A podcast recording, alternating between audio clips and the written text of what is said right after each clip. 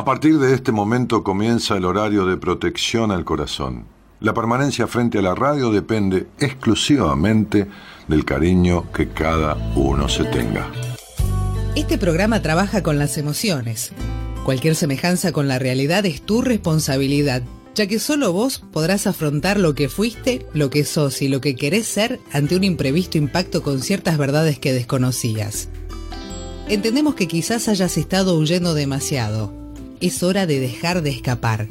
Gracias por volar con buenas compañías. Con ustedes, Daniel Martínez. Hola, buenas noches, ¿cómo estás?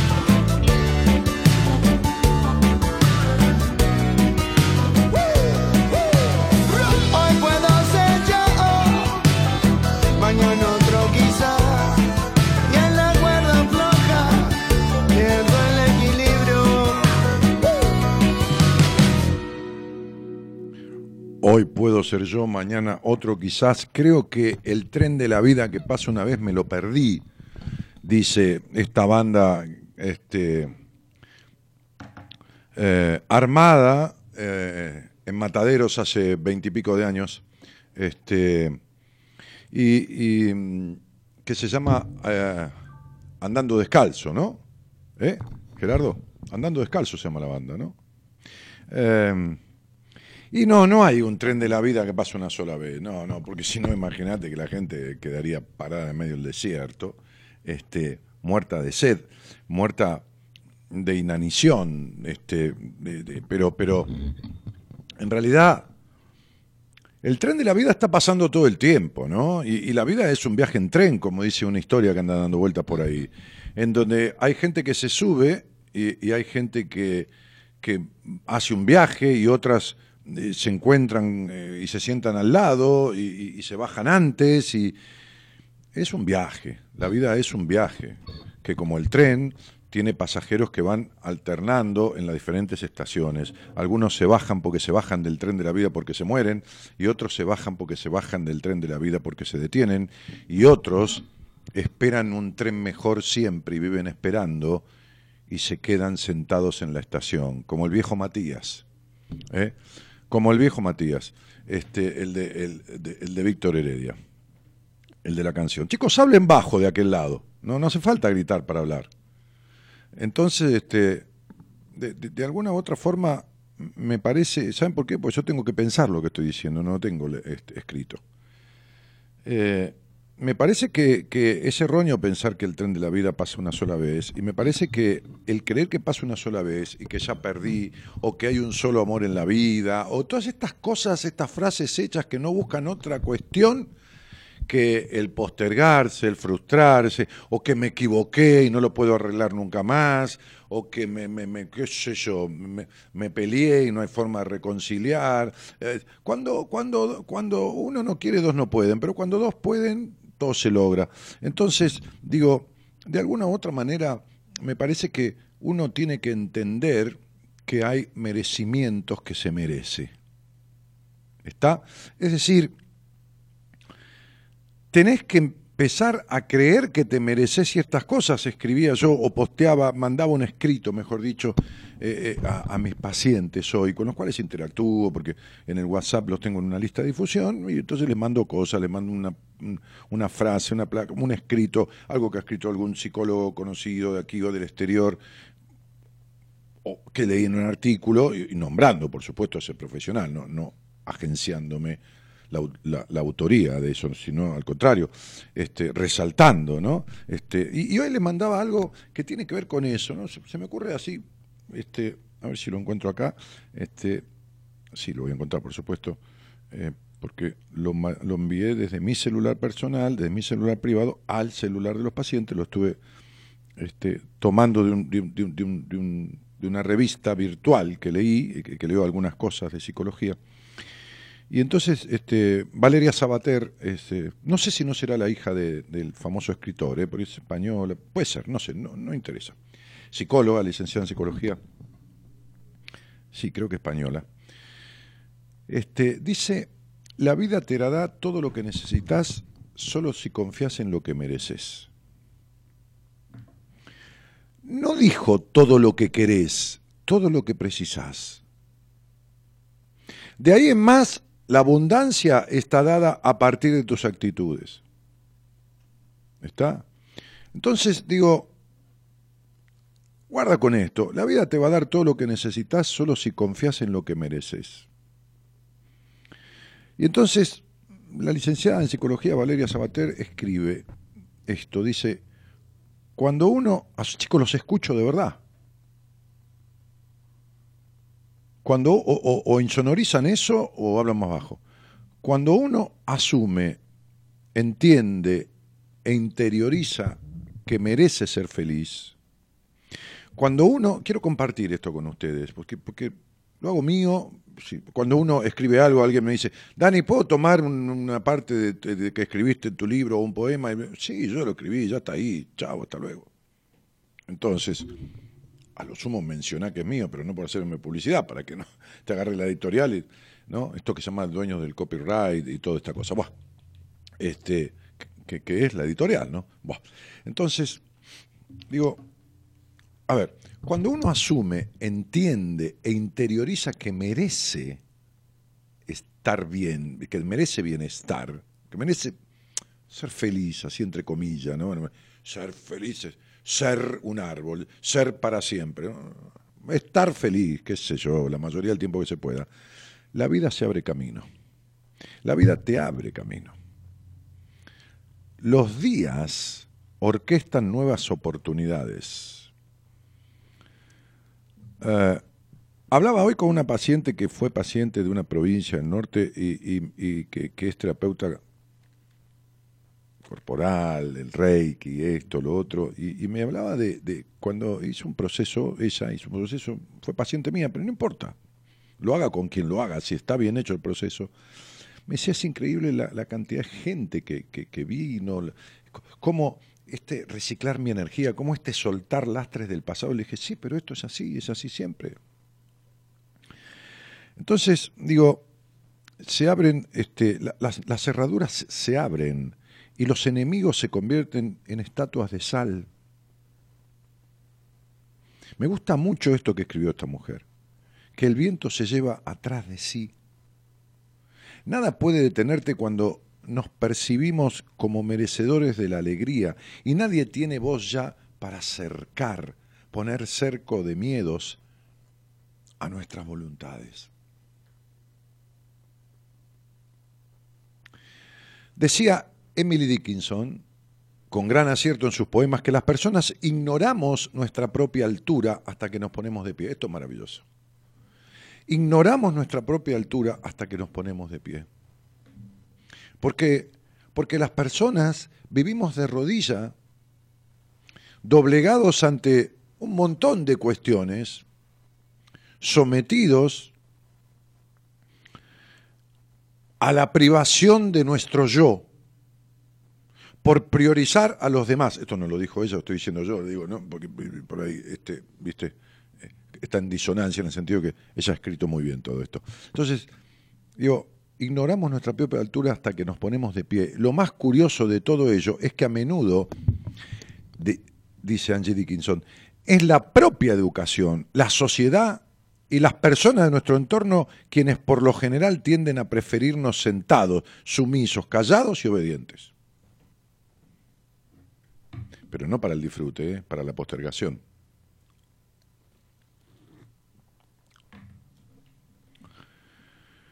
No es sentate, quédate callado, que yo te cocino algo que vos quieras. No, sentate y comés esto que te doy y se acabó. Y no tenés derecho ni a pedir nada. ¿Se entiende? No estoy hablando de comida. Y hay una frase que la, que la, terapeuta, esta, eh, eh, este, este Valeria Sabater, consigna de Benjamin Franklin, que es muy buena, que dice, si haces lo que no debes, deberás sufrir lo que no mereces. Quiere decir esto de que el que las hace las paga y el que no las hace también las paga. Es decir, el que hace al revés, si haces lo que no debes, vas a recibir lo contrario de lo que querés. Algo así decía Benjamin Franklin. De hecho, esto mismo es lo que le ocurrió a una poetisa de Massachusetts, a quien las decepciones, los miedos y las tristezas acabaron recluyendo en su propia habitación de la casa familiar de Hamster, convirtiéndose en poco más que en una tibia sombra, en una figura delgadísima que los vecinos veían a través de las ventanas. De sus 1800 poemas escritos, solo vio publicados en una vida una docena, y de las personas que conformaban su vida, solo amó a una, pero ninguno de los dos fue lo bastante valiente como para dar el paso. Siempre eligió para frustrarse, siempre eligió para el abandono, siempre eligió para la postergación, y escribió 1800 poemas y tampoco le publicaron, porque no iba a tener lo que quería si no hacía lo que debía. Eran otros tiempos, no hay duda, dice la licenciada. Eran otras mentalidades, queda claro. Sin embargo, por curioso que parezca, el complejo universo de las emociones, las inseguridades y la falta de confianza en uno mismo es un estribillo que nunca pasa de moda. Me parece maravilloso lo que escribió. El complejo universo del... Ahora te lo voy a pasar, comito, y lo pones, ¿eh? lo posteas ahí, para que las personas puedan leerlo o guardarlo el complejo universo de las emociones. Porque dice, eran otros tiempos de aquella poetisa, de, ¿no? Este, no, no, mentira. En todo tiempo se cosieron habas, este, y, y es lo mismo ahora que siempre en cuestión de afectos y sentimientos. es lo mismo. Mariquita Sánchez de Thompson en 1810, ahí donde se cantó el himno nacional, estaba en plena ceremonia que los padres le organizaron acá en la calle Florida, que era como vivir en qué sé yo dónde. Este, Buenos Aires tenía 50, 40, 30 manzanas, 40. Este, este, después las chacras afuera, todo. Pero, pero afuera, quería decir, en Flores, en el, barrio de Flores, en el barrio de, qué sé yo, de Liniers, eso era como la Siberia. estaba en pleno, tenía 15 años Mariquita, y era el momento de su compromiso, ¿no? Los, los Thompson, este, este, este, los Sánchez, la familia, este, le había organizado el compromiso con determinado señor. Y hace 210 años, Mariquita Sánchez de Thompson dijo, yo no me caso nada, estoy enamorada de mi primo Martín Thompson, y se acabó. Y tenía 15 años, hace 200 años. Entonces no me vengas con que antes, con que tengo un... Hay gente que me dice, eh, viene a ver, me dice, yo tengo 50 años, tengo educación de las de antes. ¿De qué antes? Hay gente que tiene 60, le digo 65, 70 y no tiene tus conflictos. ¿Por qué? O no tiene tus limitaciones. Y si tuviste una educación, educación, qué sé yo, digamos, como digo siempre, eh, eh, adiestramiento, ¿no? Adiestramiento, ¿cómo se dice? Este, domesticación. Si fuiste domesticado de una manera que no te gustó, domesticado, este, hoy me decía un señor que vino a una entrevista que cuando se pudo comprar la casa y se fue a vivir con su mujer, la madre se le metió en la casa y se quedó 10 años. Y yo le dije, no se le metió. En mi casa no se mete nadie si yo no dejo que entre se te metió a vos porque vos dejaste que se metiera. Y todavía con 50 años a este señor, la madre le gobierna totalmente la vida. Yo tenía un paciente, empresario, le conté esta anécdota a él, este, empresario del área de la salud,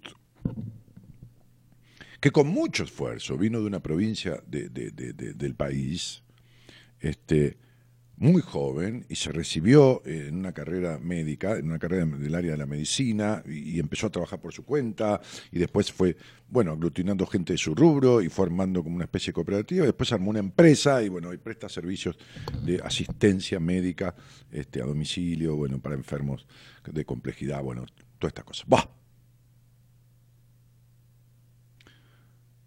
Este, que en realidad la madre le gobernaba la vida de la empresa en algunos aspectos hasta una época. No importa si es la madre, si es el padre, si es el tío, si es el abuelo, no importa eso. No importa. Importa que así como te elegís el gusto de helado que querés tomar y te importa un pito si tu mamá o tu papá les gusta otro gusto, ¿por qué en la comida la gente se elige lo que quiere y en la vida elige lo que le eligieron para sí mismo? Continúo lo que Valeria Sabater, licenciada en psicología, escribió en este artículo. Entonces vuelvo a reiterar esto que dice, sin embargo, por curioso que parezca, el complejo universo de las emociones, que pareciera que antaño era de otra manera, y las inseguridades en uno mismo y la falta de confianza en uno mismo, es el mismo estribillo que nunca pasa de moda, claro, como si fuera esa canción que nunca pasa de moda. Es como un tren que nunca se detiene. ¿eh? Por eso me acordé de este apunte cuando la canción que pasamos de apertura habla del tren. Este, que nos trae ese tren la magia de una ocasión y que uno la deja ir esa magia de esa ocasión.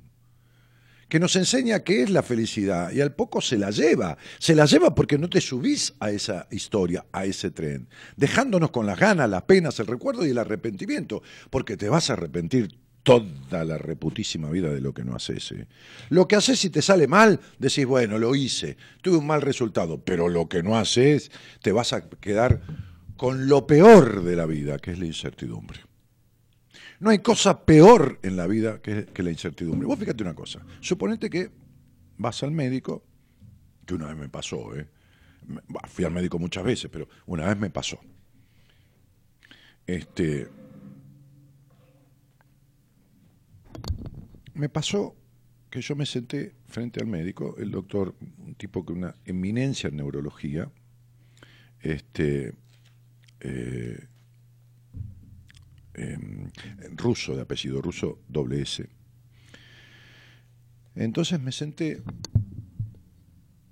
yo me había hecho una tomografía computada de la cabeza, eh, porque había tenido una frigoria, es decir, una, una eh, eh, es, un, es, un, virus que ataca en un cambio de clima, de clima, pero bueno, uno tiene la defensa baja, pero todo eso, y te deja la boca corrida por un costado, el ojo corrido por un costado, te deja como una fascia, como cierta parálisis facial, que es temporal, pero puede dejar secuelas, te puede dejar corrida la boca, corrido el ojo, etc. Entonces me había hecho varios estudios en el hospital italiano, este, con Lucio Serra, un tipo que creo que todavía es director honorario de neurología del hospital, un bocho al que me había mandado mi psicoanalista en aquella época, hace 30 años. Entonces lo voy a ver a él, no sabía que yo tenía, todo asustado, por supuesto, y le dije, me pongo en tus manos, haz lo que haya que hacer. Entonces me hizo una tomografía, me hizo un, estudio que se hace con electrodos, que te ponen corriente en la, frente, viste, que, como si fuera una picana eléctrica, te ven las reacciones, bueno. Este, y voy al consultorio de él, que creo que quedaba en la calle Belgrano, ¿no? No me acuerdo, me parece. Entonces lo voy a ver sobre el final del, del día que me citó, en el último turno. Él había sido paciente de mi psicoanalista, este, de mis terapeuta, de aquel viejo maestro. Y entonces, este, bueno, nos teníamos un aprecio en base a eso que teníamos en común. ¿no? Y entonces le doy los... Él, ah, él agarra como, como, una carpeta donde tenía mis estudios que había traído del hospital, del italiano, y mira. Y mira, y en un momento levantó la ceja. Así. Imagínate lo que pensé yo. Imagínate lo que pensarías vos. Si vas a con un estudio de alta complejidad al médico, y el médico hace así, levanta una cosa así, ¿no? En esos 30 segundos que el tipo siguió mirando, vos pensaste 178 enfermedades diferentes. ¿Por qué?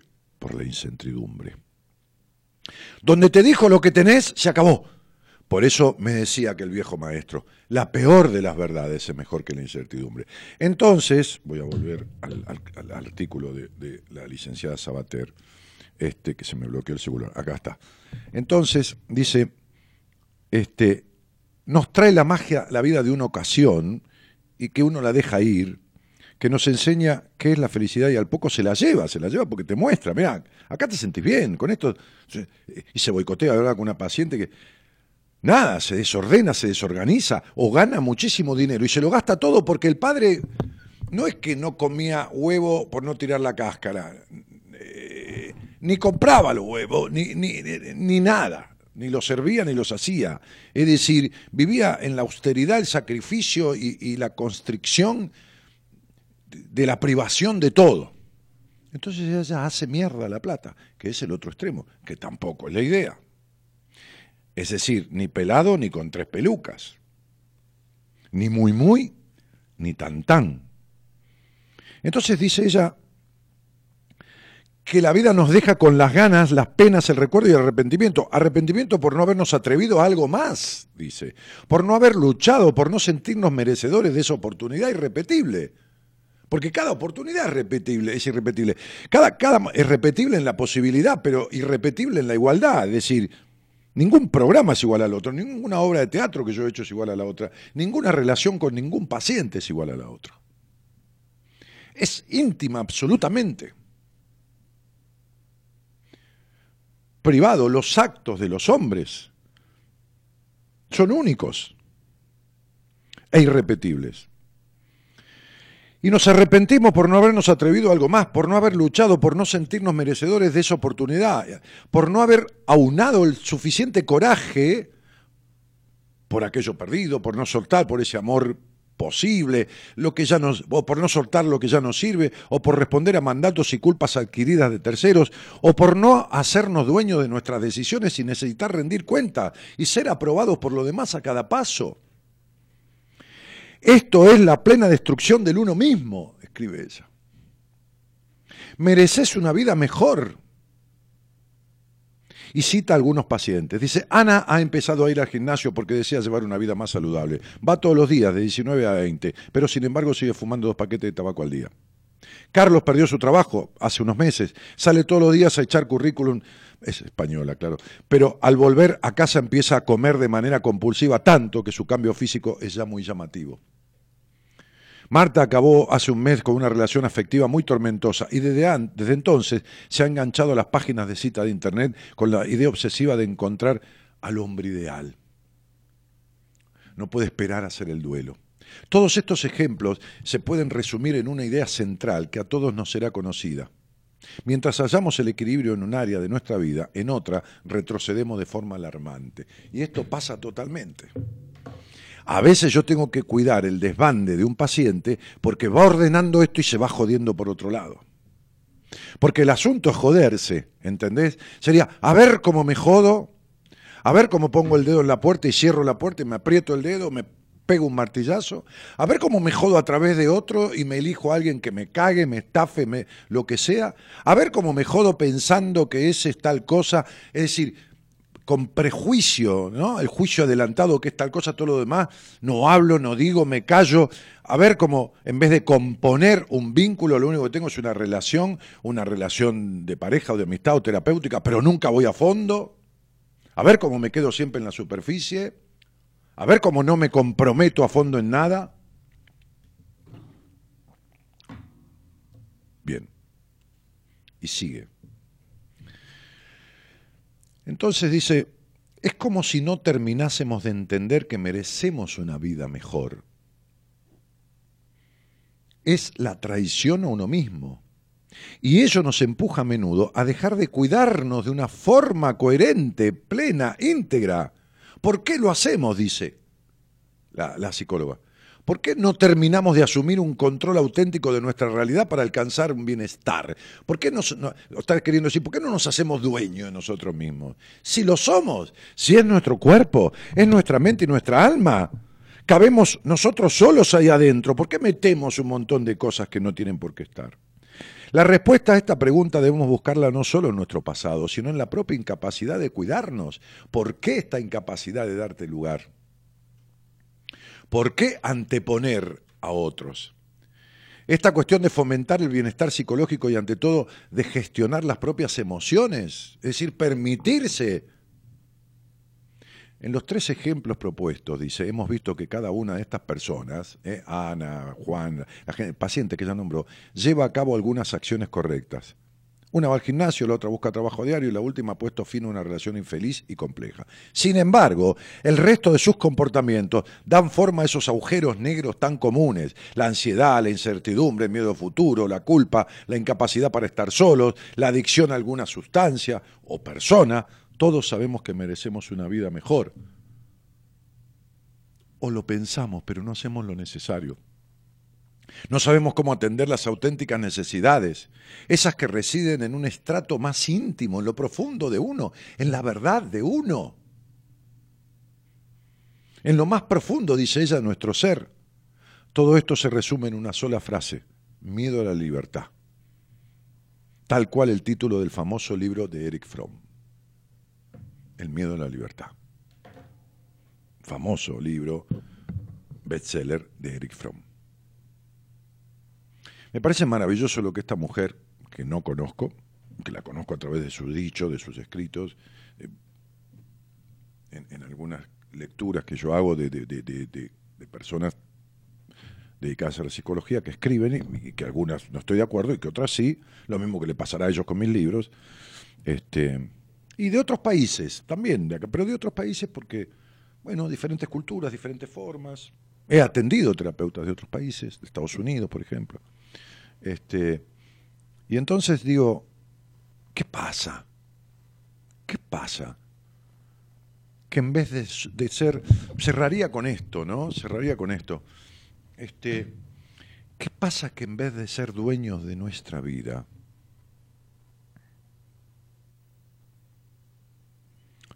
somos inquilinos? Somos inquilinos. Con un contratito de alquiler que no tiene nada de malo en la vida real, eh, alquilar algo para vivir, pero con un contratito de alquiler que nos tiene todo prohibido, ¿no?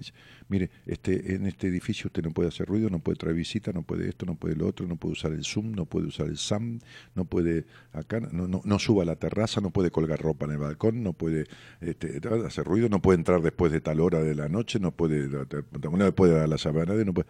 Inquilinos con un contrato restrictivo leonino que encima tenemos que pagar carísimo. Está todo prohibido y pagamos caro. Un mal negocio. Y entonces sería, deja de hacer de tu vida un mal negocio, donde todo te cuesta tanto, todo lo pagás tan caro y recibís cosas de baja calidad porque vos las comprás, vos las pagás, vos te las quedás. Buenas noches y gracias por estar. Somos la buena compañía que no ve el medio vaso vacío, pero igualmente de 0 a 2 lo llenamos juntos. Buenas compañías. Con Daniel Martínez.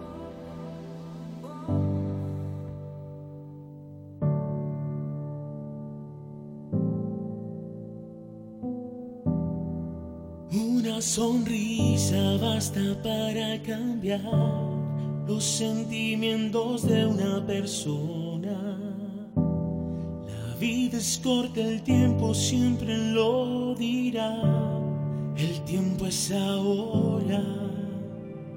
De amar sin condición, entregarte con pasión, perdonar todo error y buscar siempre a Dios sin condición, disfrutar de la vida por siempre y siempre. Todo alrededor, el amor se enseñó, una nueva esperanza hoy renació, porque es tiempo de dar y ver por los demás la vida, la vida es ahora.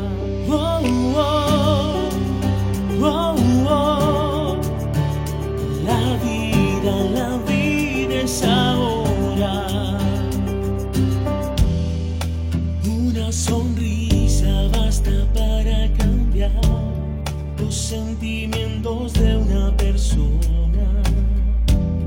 La vida es corta, el tiempo siempre lo dirá. El tiempo es ahora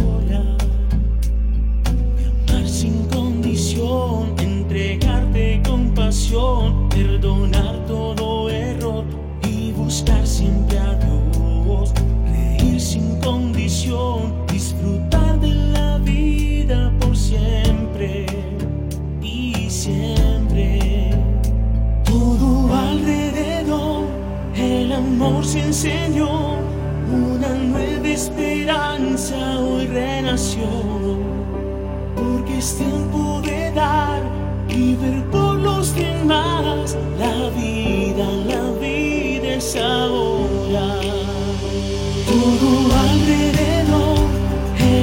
el amor se enseñó, una nueva esperanza hoy renació.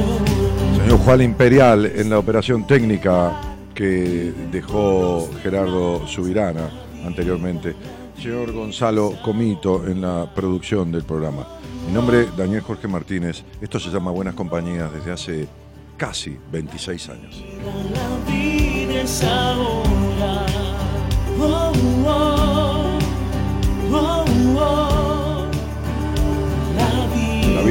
canta Luciano. Buenas noches, Blanca. Chicos, algunos repitan los mensajes porque se pasan aquí y, entran como 10 o 12 en, este, en esta computadora y, si se pasa de largo, chau. Había uno recién de una localidad con, un dibujito naranja, ya se me fue, no pude leer. Saludo de Punta Alta, aquí firme, besos Daniel. Este, por si estás con tiempo, es buenísimo. No sé qué pone, Fati Peloc, no sé qué es eso, cielo, Georgina Magalí no, no, no tengo idea. Este, ahora no puedo ver nada, pero después menos, porque se pasa ese mensaje ya no lo recupero. Eh, ponelo en mi, en mi bandeja privada del Facebook. ¿eh? Este, Paula Dileo dice genio. Bueno, gracias Paula. Este, em, ¿Qué más? Ah, ah, ah. Alicia Álvarez dice, hola Dani, escuchando, escuchando y viéndote, genio de la vida. Qué linda. Martita Morón, a ver, un momento, que se me pasa, ¿no? De Rosario, Dani, te estoy esperando, besos. Sí, el 12, el 12 estaremos en Rosario. No, no, no estaba la información en la página, no, la subieron las chicas que manejan, las, que manejan las redes. Están lentitas, me parece que las voy a rajar. ¿Entendés? O sea, este, este, que agarren las redes y se vayan a pescar mojarritas. ¿eh? Porque por ahí esa por ahí esas redes la manejan, pero estas no, no sé, están lentejitas. Entonces pone el link de la entrada del, seminario, del, taller de, de, Coso, el link de, donde se puede comprar la entrada, este, y el, mail de Marita, qué sé yo, para, para información, qué sé yo, de que alguien quiere saber un poco de qué se trata. Yo escribí algo que le di a la gente que maneja las redes, este, este, eh, taller vivencial en, en Rosario, este, provincia de Santa Fe, por supuesto. Eh, domingo 12 de mayo a las 15 hasta las 21 horas, 6 horas, ¿eh? con un descanso, un coffee break, ¿eh? este, para tomar y comer algo los amores, los desamores, el apego, el sufrimiento, el porqué de estas cosas, el perdón, el niño interior, trabajos en conjunto, sin obligación de expresarse ni de decir nada, por supuesto, porque, porque el trabajo es, este, es, vivencial, pero sí con la responsabilidad de sentir, de sentir deseos de ir y de sentir deseos de participar. Activa o, pacífica, o, pasivamente, es decir, sí, pacíficamente, lógico, pero pasivamente, no, no, importa si hablas, si en algún ejercicio querés decir algo o si no porque el trabajo lo vas a hacer igual. Pero sentí, si sentís ganas de venir, si sentís, no si tenés ganas, este como de ir al cine, no, no, no. Si sentís ganas de venir, entonces vení. Entonces vení. ¿eh? Una cita con tu vida, le he llamado a este volver a salir de Buenos Aires, como hace seis años que no salgo, este, este, para, para, que sea una cita entre nosotros, para tener esa cita con tu vida, ¿no? Este, eh, que sea una especie de, que este, este taller que, ocupa el doble de cantidad de horas que los talleres que he hecho en toda mi historia, que siempre fueron de tres horas, este, para hacerlo más profundo, más dinámico, más interactivo, más hasta comiendo algo juntos, este, y poder charlar informalmente en el coffee break y qué sé yo, ¿no? lo que sea. Este, encontrarnos con gente, puse en este escrito este, que mandé a las chicas de las redes, este, con la gente que me acompañan y a la que yo acompaño, que me acompañan de tanto tiempo y a la que yo acompaño de tanto tiempo. ¿Cuánto tiempo? Un mes, no importa, o diez años, no importa, pero es un tiempo de acompañarse. Esa es la idea. Este, y bueno, nada, eso estaré así para la gente de Santa Fe, de, de, Paraná, vénganse, yo ya he ido a esas ciudades, no, no voy a ir ahí ahora, qué sé yo, si, voy a ir el año que viene, pero, pero ahí está el tren, ¿ves? Ah, cómo me gustaría hacer un, un taller, ¿por qué no venís a, estoy a 30 kilómetros de Rosario, en un pueblo que se llama tal, ¿por qué no venís? ¿Por qué no te mueves 30 kilómetros si yo me muevo 300? ¿Entendés? Y con mi equipo, y con lo que significa. Y llego un día antes, llego el sábado para descansar, para estar descansado, para, para atender algunas entrevistas, porque simbólicamente voy a dar dos o tres entrevistas, porque queda feo que vaya que no diga, no, yo no voy a atender a nadie, por lo menos dos o tres entrevistas, pero digo, para comer con mi equipo, para, para eh, ya estar integrados, para al otro día despertarnos, desayunar juntos y después a la tarde ir a dar el taller. Entonces, y eso significa, por supuesto, habitaciones para todos, el, alquiler del salón del hotel, del sonido, no importa. Pero digo, para hacer las cosas bien. Entonces, ¿por qué no te venís? Hay gente que va a ir de La Plata, dijo el otro día, y hay gente que va a ir de Buenos Aires. Bueno, nos encontramos ahí. Aprovechamos, hacemos un paseo. ¿Qué sé yo? Digo. Este, buenas noches, mi hermoso Dani. Dice, está mirando otro programa la piba. Dice, mi hermoso Dani. Karina Frías está mirando.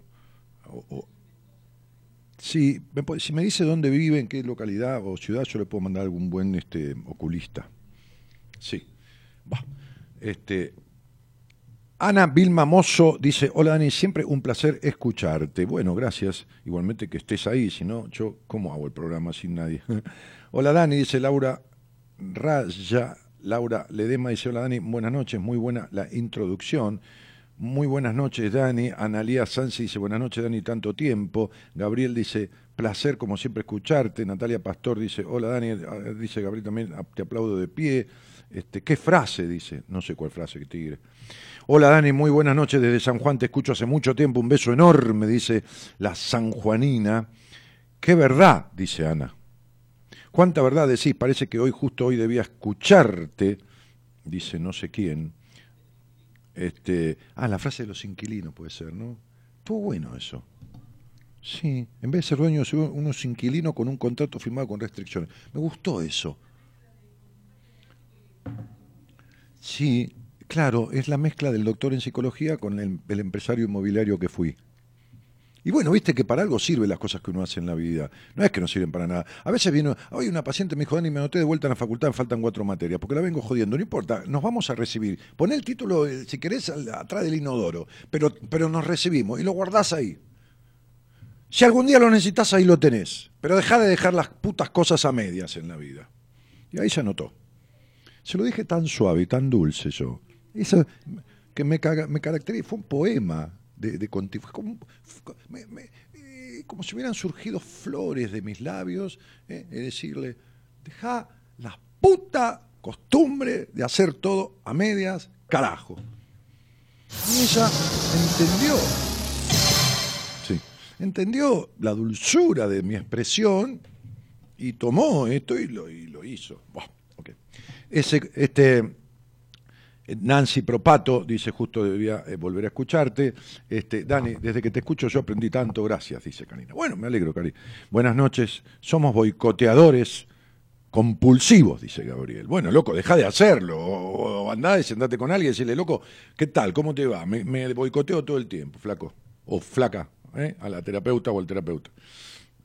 Simplemente gracias, Dani, dice Alejandra Rivas. Estela Díaz dice, a ver cómo me jodo. Sí, Daniel, cuánta verdad. Nuestras incapacidades están capaces de hacernos M.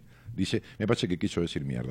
Hola Dani, besos de Chepes La Rioja, Nadia Heredia. Nadia, yo no fui a La Rioja, no sé si vos este, me habías convocado, cuando tantas maestras y gente me llamó hace unos años, porque el, señor este, director de cultura, que no sé, era Pedro, que es Pedro, Pedro Picapiedra, había ser, este, le, dije que le iba gratis a una charla a Chepes porque se suicidan más chicos ahí que en todo el país, este, adolescentes, y te lo aviso que no fui, no, para que se enteren, ¿viste? Para que después, cuando van a votar, voten, no sé qué, carajo, pero voten algo coherente, ¿no? Este, es la única oportunidad que tienen de elevar una opinión. Lo llamé a este, al secretario o director de Cultura, ¿no? Y le dije, che, digo, ahí se, mueren los chicos, se matan como moscas a sí mismos, me llamaron maestras, me que quieren que yo vaya.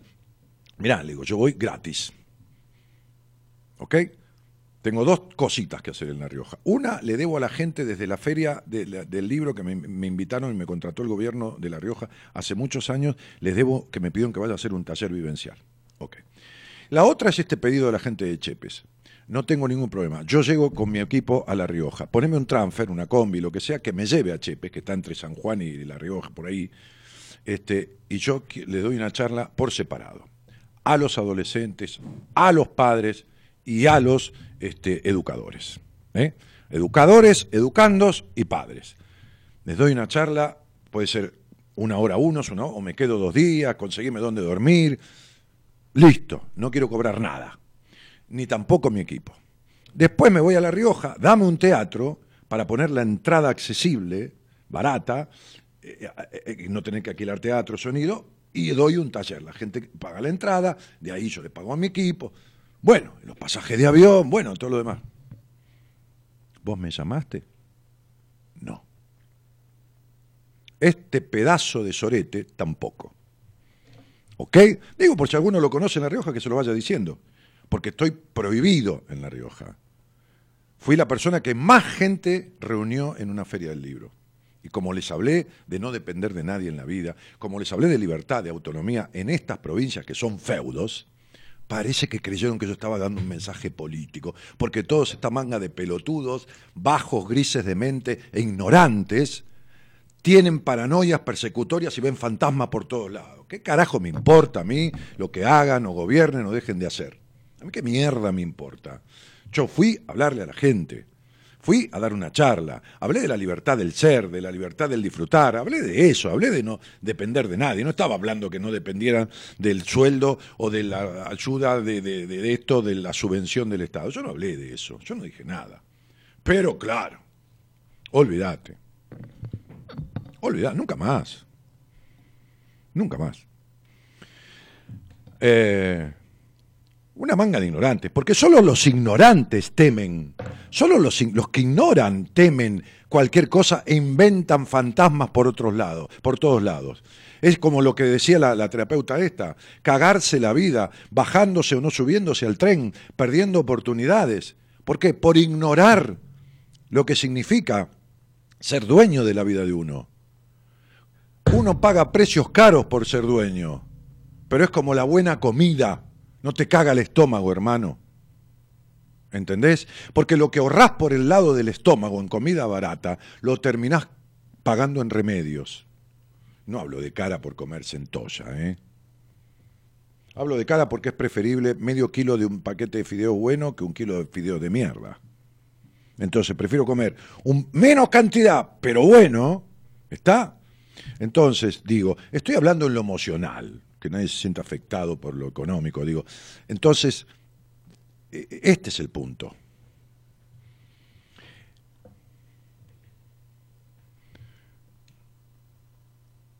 Clarito como el agua, dice ahí. Lucy, Angelucci dice, hola, me encanta escucharte. ¿Cómo ayuda a hacer los cambios vuestra, pero se puede, gracias cariño? Cuesta, pero se puede. Sí, sí. Fíjate cuánto hace que estás queriendo hacer un cambio y fíjate que los cambios no sirven para nada. Lo que sirve son las transformaciones. Los cambios, cambio de color de pelo, cambio de casa, cambio de novio, cambio de marido, cambio de trabajo, cambio, cambio, cambio, cambio, cambio de arbolito, cambio de dólares, pero no sirve para nada. El tema es cuánto te cotizas vos. Las cosas llegan cuando deben llegar, supongo. No, no, y llegué justo para escuchar todo esto de la libertad. Como hace siete años atrás me dijiste, al parecer no cambié nada y me asusta. Y si, no hiciste nada para transformarte. Fíjate que estás con una malla en la playa, que está muy bien, mirando para el mar de espaldas a la vida. Mina. Mina, Mina Bitterwit. ¿Qué crees que representa eso? ¿Que estás mirando al mar? No, que estás de espaldas a la vida, que no puedes dar la cara. Pero no porque hayas hecho algo malo, porque sos mala con vos, flaca. Te dije hace siete años, no hiciste un carajo. Alicia Álvarez dice, inquilino sino dueño de nuestra vida, un maestro. Ah, esa fue la frase que parece que pegó. Tenés razón, Imperial. Raúl Marcial dice, hola Dani desde Córdoba. Mabel Cortés dice, hermoso, me deseas un feliz cumple hoy cuatro. Sí, Mabel, ¿cómo no? Día cuatro, no seas tan exigente con vos mismo. ¿eh? Este, este, 4 eh, de, de, ¿qué? de abril, 8 y 3, 11. Mabel, ojito, Ojito porque es un año que te va a muchas tensiones y presiones si no, este, si no dejas que tu alma vuele sobre tu mente. Deja de joder con esto de que los demás tienen que traerte el amor y de los... Y de, date amor a vos misma. Deja de esperar de, los demás. Gracias por tus palabras, dice Nancy. Volví a encontrarte y que justo me llegan tus palabras. Bueno, Elida dice, Dani, siento que tus devoluciones liberan el alma y la mente. No, no, importa si lo sentís. Fíjate en la realidad, si tenés libre el alma y la mente. Eh, en la vida. Fíjate. Fíjate cuando discutís, cuando sos caprichosa, fíjate. Fíjate si tenés autonomía de ser, de pensamiento, de libertad y de acción. Fíjate tu disfrute, fíjate tu sexo, fíjate tu, tu determinación al expresarte, fíjate todo eso. Y si no, no libero nada. Es mentira. Es mentira de vos misma. Saludos desde Mina El Aguilar Jujuy nueva localidad para mí, no sabía que existía. Bienvenido, cariño a toda la gente de allí. Saludos de Rosario, dice Luis Ojeda. La Morocha dice, maestro, muy bueno, interesante programa como siempre, gracias. Sabrina dice, Daniel, te saludamos de Rosario con mucho amor. Somos tres mujeres escuchando tu apertura con mates y debatiendo qué pedazo de... Eh, que no, qué pedazo de apertura, se había cortado. Sí, gracias, placer escucharte siempre. Bueno, los veo en el, en el, en el taller en Rosario si tienen ganas de ir, si, si, sienten ir, como decía yo. Marina San Pietro dice, hola Dani, buenas noches. Cecilia María Robin dice, palabras justas en el momento justo, decisiones que difícil. Luis Díaz, saludo amigo, genial lo tuyo, como se... Luis, querido, ¿cómo estás? Luis, no sabes, me voy a casar, Luis. Creo que no sabes nada. Me parece que no sabes, ¿eh? Bueno, este, te mando un abrazo y a ver cuando nos juntamos a comer algo. ¿eh? a la noche, si querés, antes de venir a la radio, este, o, al mediodía, como nos juntamos aquella vez que me viniste a buscar con la moto, ¿eh? Este, dale, Anita Chavero, buenas noches, mi querido Daniel, te estoy escuchando de Villa Mercedes, San Luis, sos un profesor con toda la letra. en mi vida. Este, Claudia Calio dice, qué lindo volver a encontrarte, y en el mismo rumbo. Ah, no, rumbo. Eh, esta buena señora dice lo mismo que vos desde que te escucho. De corazón admiro tu paciencia. ¿Qué capo sos? ¿Cuánta generosidad? No, flaco, yo hago esto por mí. Es para ustedes, pero es por mí. Me gusta a mí hacerlo. Para quien quiere ir desde lejos al taller de Rosario y no quiere gastar mucho, hace unos años armamos una movida desde Buenos Aires. Varias familias y matrimonios del club de mi, del club de mi hija, hicimos un tres días, dos noches alojándonos en Carcarañá, sobre Ruta 9, en un hotel excelente a estrenar por un valor de la tercera parte de lo que nos salía alojarnos en Rosario. Dice Raúl Palomino que lo que está ofreciendo es darles la información. Ahí lo tienen. Miriam Marozoni dice, Dani, disculpa que te moleste, ¿tenés o tuviste alguna noticia de la chica del norte que habló con vos y la contactaste con gente que le iba a ayudar con el tema de su hijita? Hoy hablé con ella, hoy mandé un mensaje a eh, al Nordo el director nacional de ayuda a los niños. Me encanta cómo hablas de frente y se lo decís bien claro. Cecilia María Robin, que debe ser la esposa de Batman, o no, la hermana de Robin. Ojo, porque palabras justas en el momento justo. Mío, qué difícil tomar decisiones. Cecilia, ¿y por qué no te pedís ayuda de alguien para tomar decisiones? Decirle, ayúdame a tomar decisiones. Eh, léete mi libro, Decisiones, que te va a explicar por qué no las tomás o desde dónde no las tomás. Entra a la página mía, danielmartinez.com.ar y la editorial te manda el libro a tu casa. ¿eh? Estás enojado, dice Liliana Elisamo. ¿Enojado? Está enojado. No, soy apasionado en las cosas que digo. Vehemente quizás, pero enojado para nada. No. No, demente no, vehemente. Ve con H intermedia, vehemen, vehemencia. Me encantaría que te viera mi hija, una de ellas, dice Liliana. Bueno, vos dejala. Si querés hacerle, darle un libro mío, pero no le empujes. ¿Entendés? Como un matrimonio que viene un día a verme para conocerme, porque se ve que me escuchaba alguien, el marido, la mujer, para, dice, le vamos a mandar a nuestra hija. ¿Cuántos años tiene? Dije yo, 25. ¿Cómo va? Digo, ¿por qué no me manda una caja de vino? Digo, ¿qué es un paquete, su hija? ¿No? ¿Qué, qué, qué, qué? No, no, porque yo lo contesto, porque ella este, es ejecutiva en una empresa que, era, bueno, de internet, una empresa muy conocida. Este,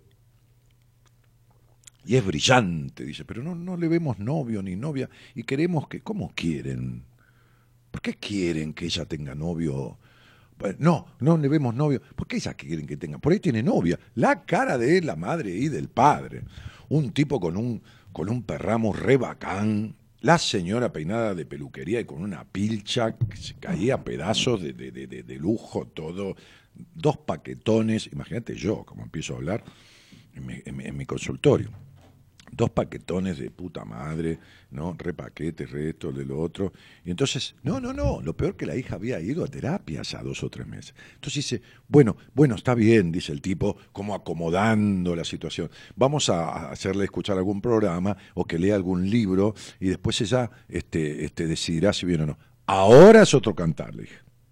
Bueno, íbamos terminando la charla y el tipo que no podía bajarse del estribo sin mandar el, aviso, me dice, después cuando ella venga, mi señora lo llama y, va conversando con usted sobre cómo va mi hija.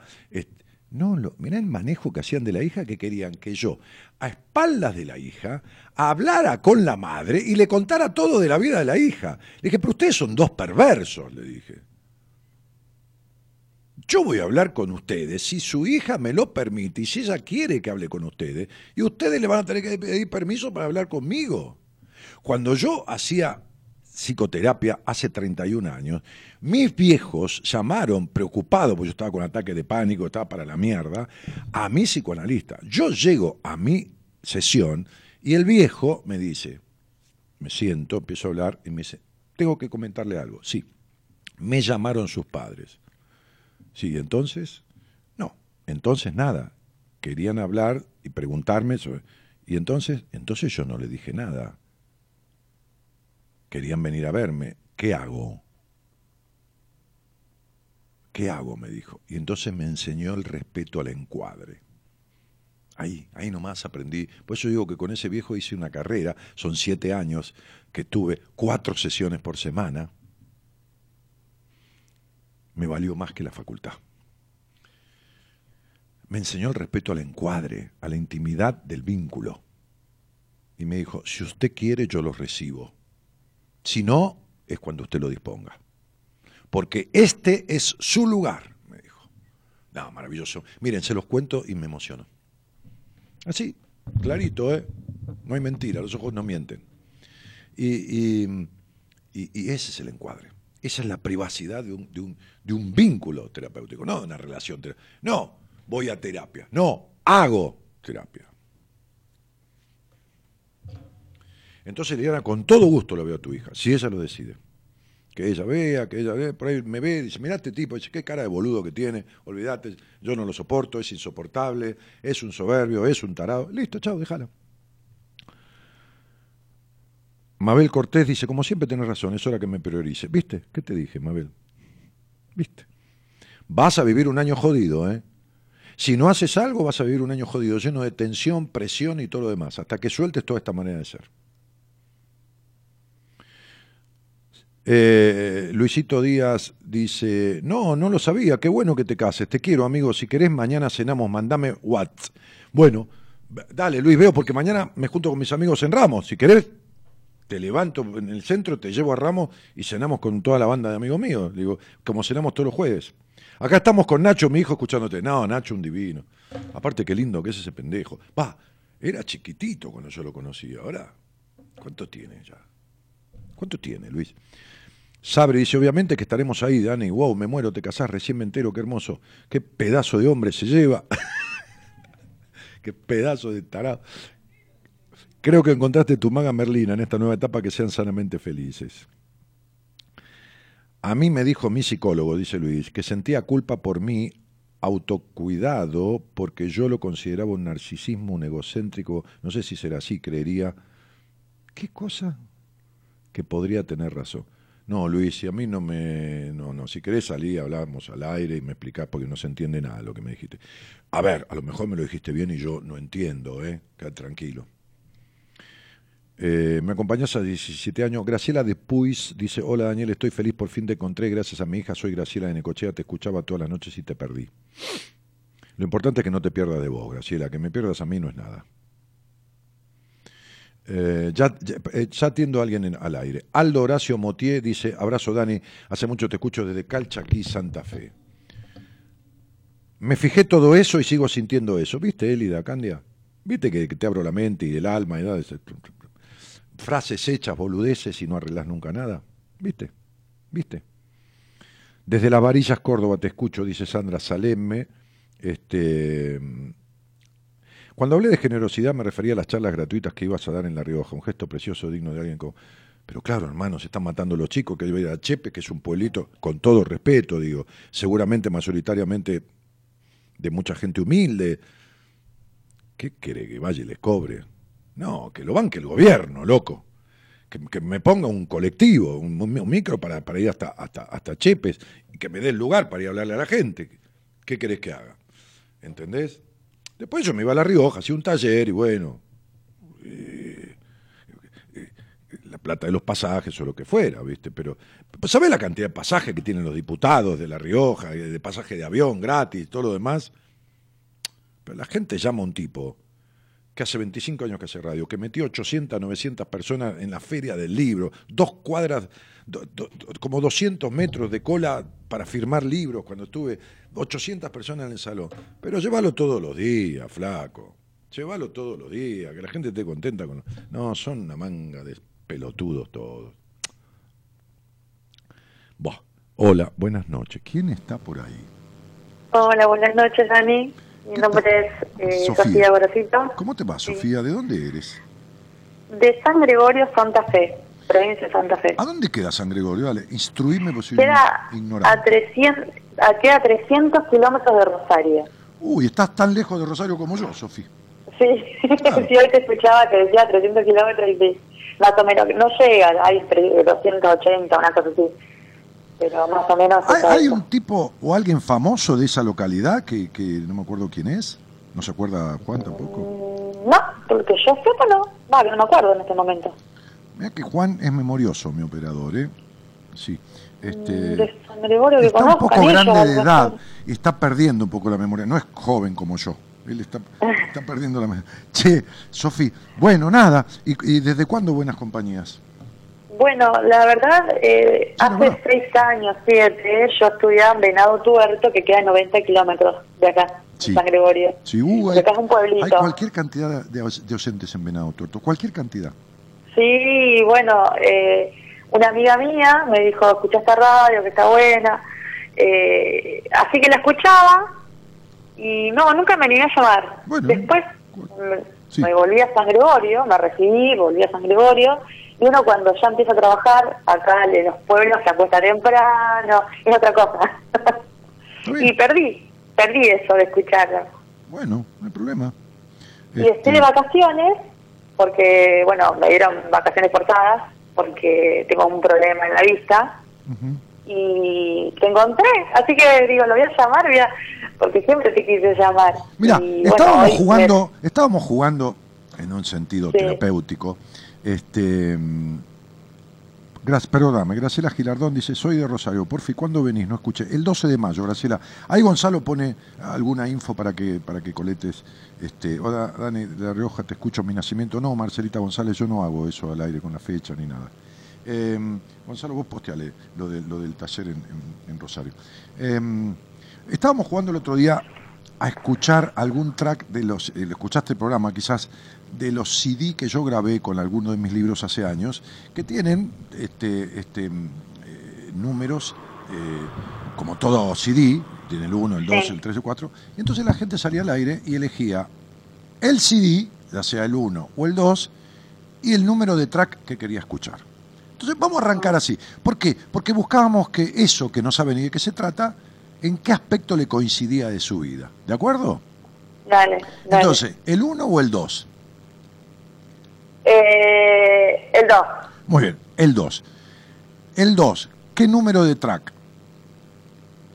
Mm, Yo te voy a decir si está ya pasado o no el track. ¿Qué número de track? el 3. El 3. ¿El 3 lo pasamos, Juan? No. Bueno.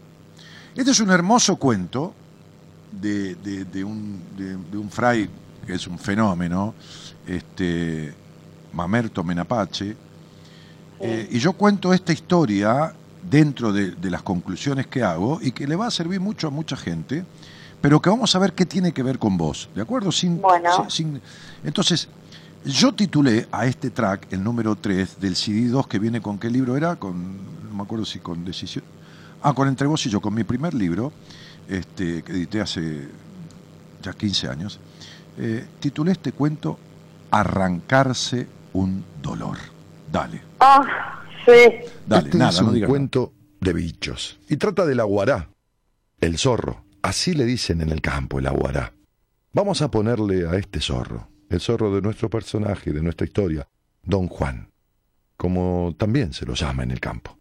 Personaje lleno de astucia y por demás aficionado a los gallineros, pero que no deja así nomás el cuero en la estaca, aunque a veces el hambre lo lleva a cometer imprudencias que suele pagar caro se la tenían jurada en la estancia a don Juan el zorro. Sabían que era inútil buscarlo entre las pajas bravas del cañadón, una vez que allí se metía. También hubiera sido de gusto buscarlo con perros de día, porque es zorro. Lo solía desde lejos y cualquier cueva le servía de escondite para hacérsele sumo. De ahí que decidieron ganarle por la astucia. Conocían su preferencia por las que llevan pluma. las gallinas eran para este personaje muy apetitosas, sobre todo cuando están gordas y alejadas de la defensa normal de los gallineros cercanos a la casa. Y así fue que le armaron una trampa. En la tapera vieja, le ataron una gallina viva y gorda a media altura, enredándola en un alambre, entre los gajos no muy altos de un naranjo viejo. todo parecía para el zorro haber sucedido de casualidad. La gallina podría haberse alejado de la casa habitada y la noche la podría haber sorprendido picoteando en el patio lleno de yuyos en la tapera vieja. Allí se habría subido a naranjo para dormir segura y un alambre quizás de cuánto tiempo olvidado, incluso oxidado, la habría enganchado dejándosela pedir de boca a don Juan. Al menos esa fue la conclusión a la que llegó el zorro. Luego de estudiar desde la distancia y con cautela la situación con la que se encontró aquella nochecita. El hambre lo había sacado del pajonal y antes de arriesgar una cercanía al gallinero, había querido pasar por aquel lugar para averiguar el ruido del aleteo de lo que podía ser un ave de las que a él le encantaban. No se dejó convencer muy fácil, ¿eh?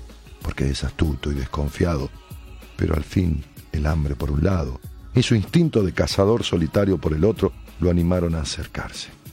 Y lo que vio le confirmó sus esperanzas.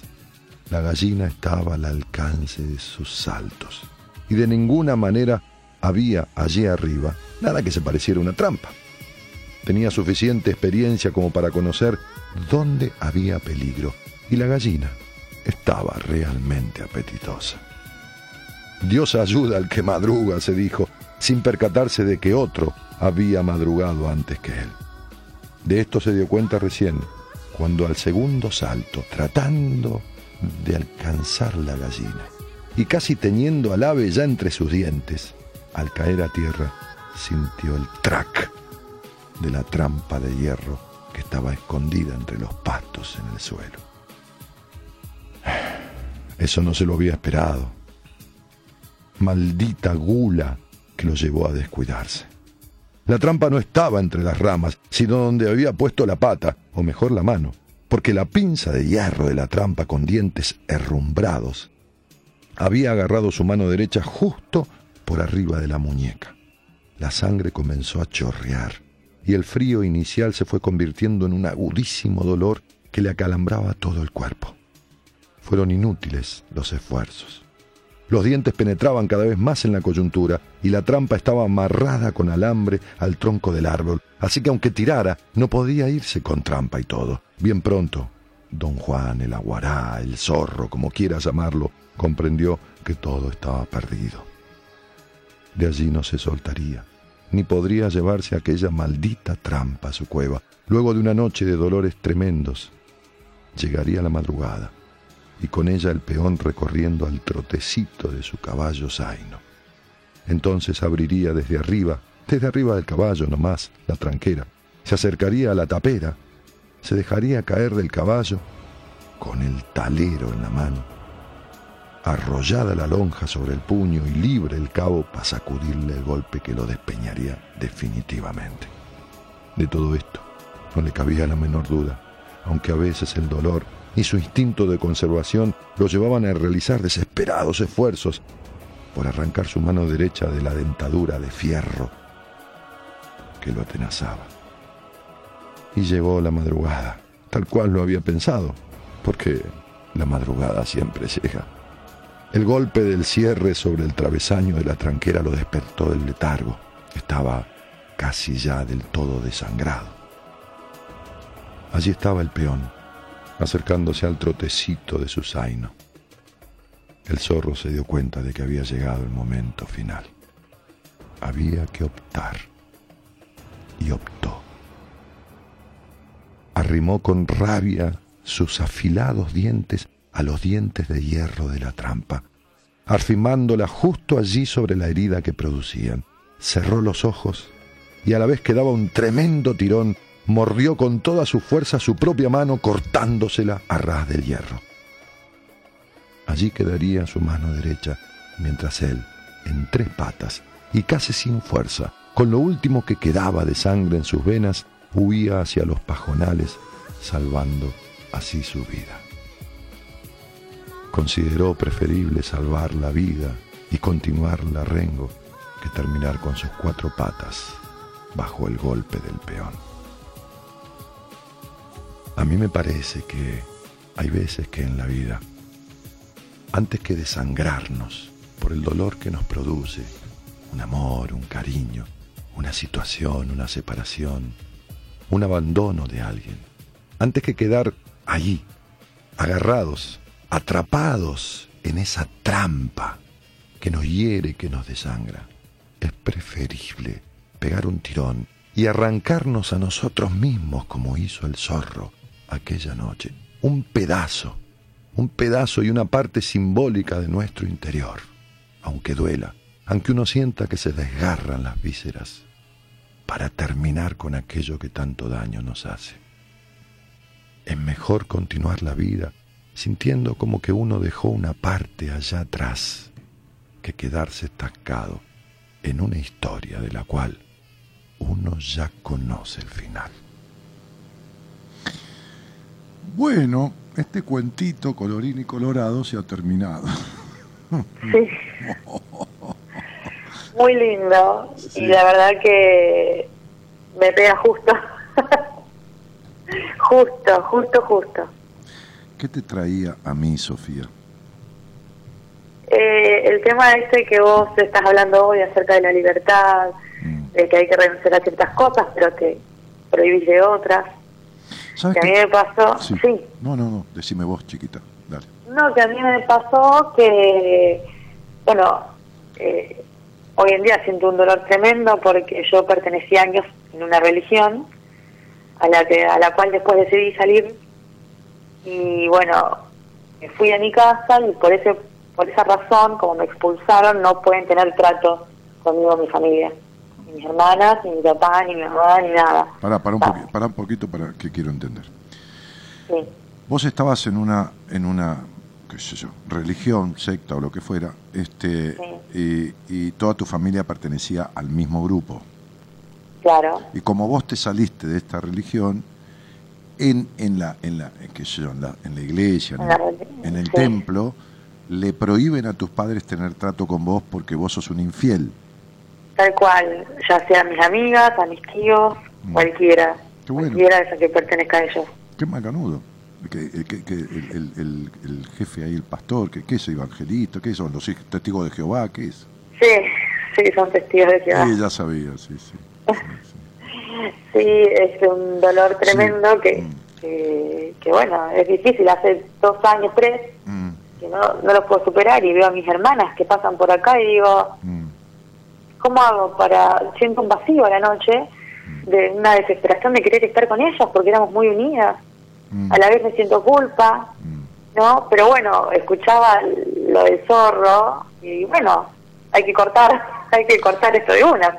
¿Sabes Este dolor hay que sacarlo. No, ¿sabes con lo que con lo que hay que cortar? Hay que cortar con la idea de una familia que nunca existió. Hay que cortar, ¿sabes por qué te producís sufrimiento? Porque tu familia es sufrida desde siempre, porque tu hogar siempre fue encerrante, vacío de felicidad y de festejo de la vida, porque faltó ternura paterna, porque nadie ahí acompañó, sí, acompañó a nadie en vivir en libertad, porque sentís una perra soledad desde chica, por más rodeada que estés, porque perdiste la inocencia de chica, no hablo de sexualidad, perdiste la inocencia en el sentido de que las exigencias, la dureza, la falta de...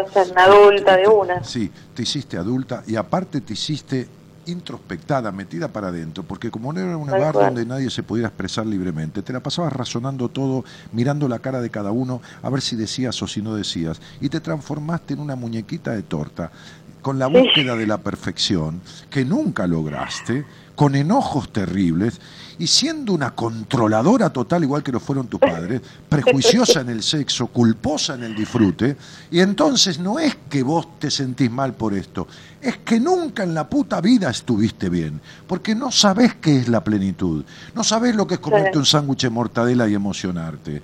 Y como tanto tu padre como tu madre tuvieron problemas con sus padres, van a buscar al puto Padre Dios, que vaya a saber cómo carajo se lo imaginan, en donde ese padre que protege y castiga, porque es el Dios castigador, perverso y psicópata que se inventan en esas religiones, está regido por otro psicópata que con el sometimiento de la gente y la culpa a través de la culpa los hace vivir una vida de mierda. ¿Cuál vida de mierda? La misma vida de mierda que tuvieron en la infancia, la misma vida de mierda que tuvieron cuando se juntaron eh, para armar una familia que tuviera una vida de mierda, prodigando vida de mierda, porque toda vida que no tiene responsabilidad y libertad en equilibrio es una vida de mierda. Si solo es libertad es cualquier cosa, y si solo es responsabilidad es miedo. Entonces, la responsabilidad sin libertad es miedo y la libertad sin responsabilidad es cualquier cosa. Se trata de ser libremente responsable y responsablemente libre. Como Claro. todo, un equilibrio. Pero vos, Claro. pero vos, que tenés 29 años y no podés meterte en la cama con el tipo que elegís o la mina que elegís y tener libertad aunque estés cerrado con 40 candados, no podés ser libre ni siquiera en la intimidad. Ni Sí. siquiera en la intimidad. Entonces, menos sos libre públicamente. Entonces, como el mandato, el mandato incorporado de tu infancia es el sufrimiento, entonces, además ganarás el pan con el sudor de tu frente y toda la cosa bíblica. Entonces, de alguna manera, si no sufrís porque la religión, estando adentro, te prohíbe hasta tomarte una sidra, por decir algo, sufrís Sí. porque estás afuera y nadie te habla, pero, Claro, siempre, tal cual. pero siempre todo es sufrimiento. Sí. ¿Está claro? Entonces, en la vida, el dolor es inevitable. El dolor viene de duelo. Y los duelos son los dolores de la tristeza que uno transita porque es sano y es lógico de una pérdida, de un corte, de un final, de lo que fuera. Ahora, el sufrimiento es algo que uno elige, porque se formó en el sufrimiento. Tu madre es sufrida, melancólica y dramática. Tu padre es sufrido, esforzado y sacrificado. ¿Entendés? Sí. Esto rige la vida de ustedes. Y vos en vez de tomarte, comprarte una botellita de champán 187, de marca no, no muy cara, si querés este, Navarro Correa, que sale 48 pesos, 50, y sentarte sola y decir, Dios y la Virgen Santa, Señor de todos los reinos, te agradezco desde el alma que desde la verdadera existencia de tu ser que no conozco y quizás no conozca nunca en la vida, me has iluminado mi alma y mi mente para que yo salga de esta mentira del Dios que castiga, de esta aborrecible perversión de ser conducidos cuando tu palabra, Señor, que quiero creer que a través de la Biblia se manifiesta, dice, la verdad te hará libre.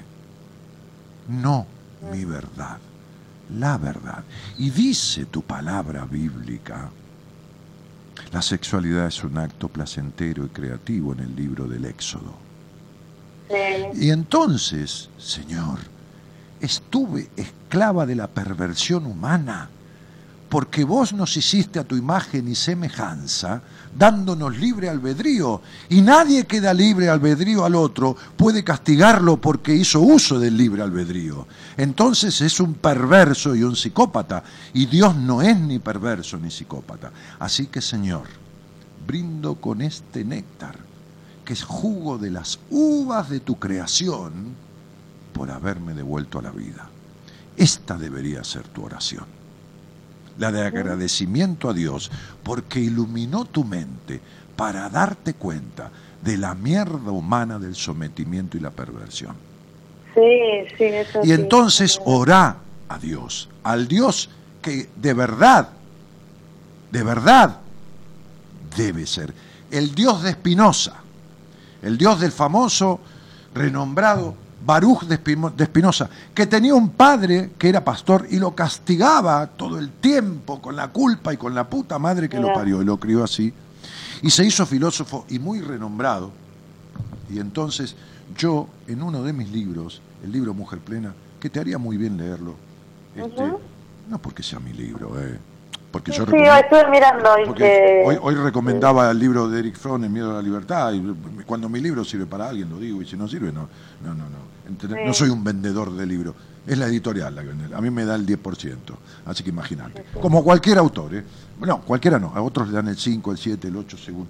Pero, pero digo, este, este, eh, yo publiqué en mi libro El Dios de Baruch, ¿no? Este, de Spinoza, que, que es, que, que es excelente, lo que este filósofo tan reconocido y, y tan buen tipo, este, en el que en el que Einstein, Albert Einstein, no estamos hablando de, ¿entendés? De Daniel Martínez. Sí, sí, sí. Estamos hablando de Albert Einstein. En el, en el. Dios, que cuando le preguntaron a Dios. Ah, Einstein era un, físico, matemático, todos estos tipos son escépticos, ¿no? Este. Einstein dijo este, que creía eh, que todo lo que rodea al hombre era Dios y que creía en el Dios de Spinoza, ¿no? Este, ¿Y por qué Dios creía, y por qué Einstein creía tanto en él, ¿no? En este filósofo holandés del siglo XVII, del 1600, este, y, y- y, este, estoy buscando para, para textualizar, ¿no? Este, sí. No sabía de este dios. Me gusta mucho el tema de los dioses y este no sabía. No es dioses. No lo conocía. No es dioses. Eh, Dios, Ajá. mira, Dios es una creación del hombre que de alguna manera forma parte de, la, de, de- de- su necesidad, de la necesidad del hombre, de, de frenar la terrible angustia del sinsentido de la muerte. Porque si vos pensás que nacés para morirte, la vida no tendría sentido y sería una angustia terrible. Por eso Freud decía que la neurosis, es decir, un poquito de psicopatearse, un poquito de perseguirse, un poquito de disfrutar, un poquito de obsesionarse, un poquito de esto, es una manera sana de escapar de la angustia de la muerte. Y en eso coincido con Freud, pero de- desde, lo- desde, que, lo- desde que conozco su postulado hasta ahora. ¿no? Entonces, digo, este, eh, a ver, déjame, déjame ver. eh, eh, Dios o naturaleza, porque como metodología suele presentar. ah, espera un poco. Tratado político. eh, conocer unos tres. Eh, sí, fue uno de los tres racionalistas de la filosofía, este Baruch. Pero eh, yo quiero leer el escrito. A ver si lo encontrás, este, vos que, sos el rey de la producción, este, este Gonzalo Comito. A ver, a ver, espera. Ah, creo que lo tengo.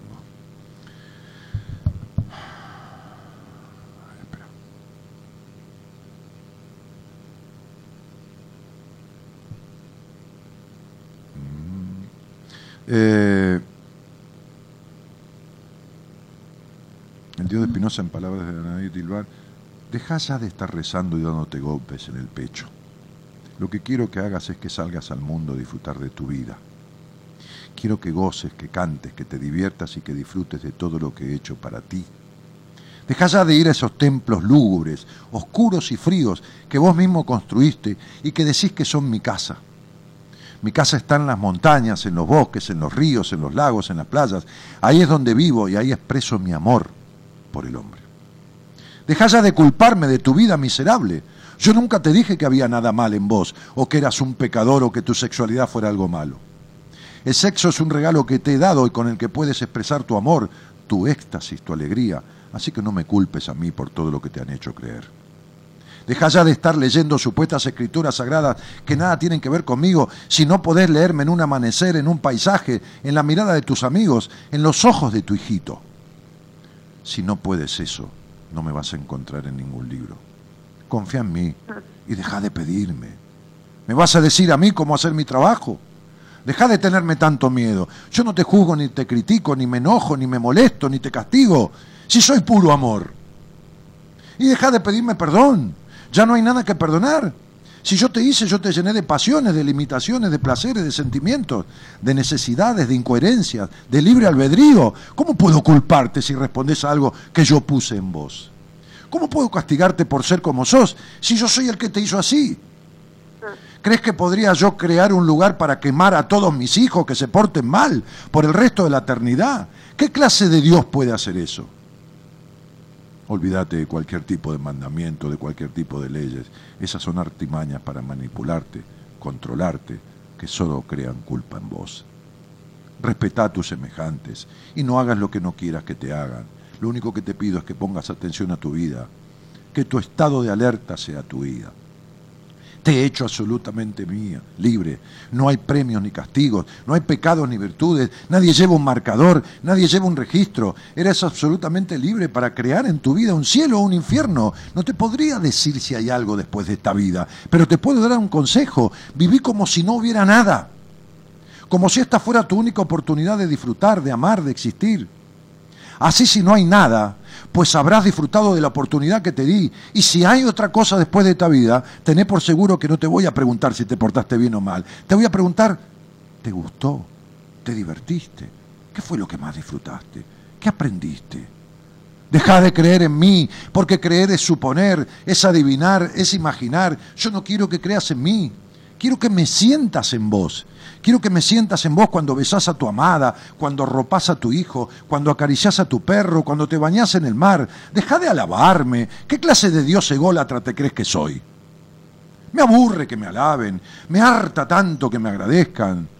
¿Te sentís agradecido? Demostralo cuidando de vos, de tu salud, de tus relaciones, del mundo.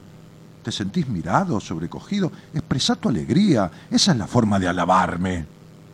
Deja de complicarte las cosas y de repetir como un loro lo que te enseñaron acerca de mí. Lo único seguro es que estás aquí, que estás vivo, que este mundo está lleno de maravillas. ¿Para qué necesitas más milagros?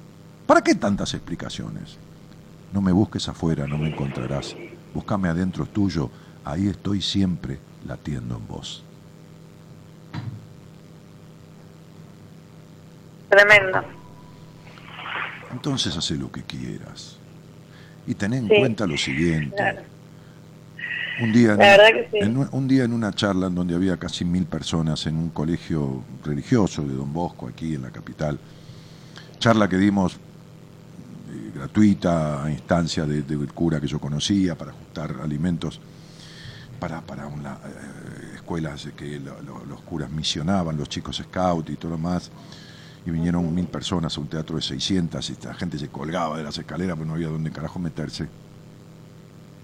Recuerdo siempre esta anécdota. Yo estaba con Cristina Cartens, una amiga del alma que es licenciada en psicología, que trabaja en el equipo del doctor Ravena, este, hoy en día. Y un muchacho no vidente, haciendo fuerza para ser tenido en cuenta, levantando su mano en la platea, le di lugar a que hablara. Entre tantas manos alzadas. Y dijo, mi madre me abandonó cuando yo tenía seis meses. Y no hace mucho tiempo, yo tengo, no sé cuánto treinta y pico de años, hace unos años volvió. Mis hermanos me dijo que tengo que quererla, porque es mi madre. Y yo dije que yo no la odio, pero que no puedo quererla. Pero tampoco la odio. Entonces, está mal, Daniel. Y yo, que estoy lejos de tener todas las respuestas, por supuesto, miré a mi amiga Cristina,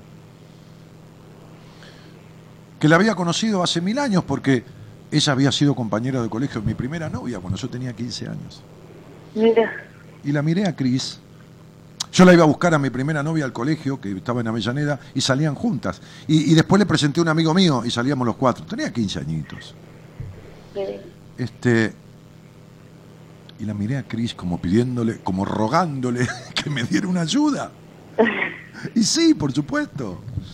Y entonces se adelantó dos pasos porque yo estaba en el proscenio, digamos, adelante, como conduciendo todo el evento, y ella estaba a un costado, de- detrás, a, a dos pasos atrás, se adelantó dos pasos, tomó suavemente el micrófono, pues es una dama divina, y le dijo, Eduardo, en la vida no hay obligación de querer a nadie, sea quien sea, porque no se puede obligar a sentir.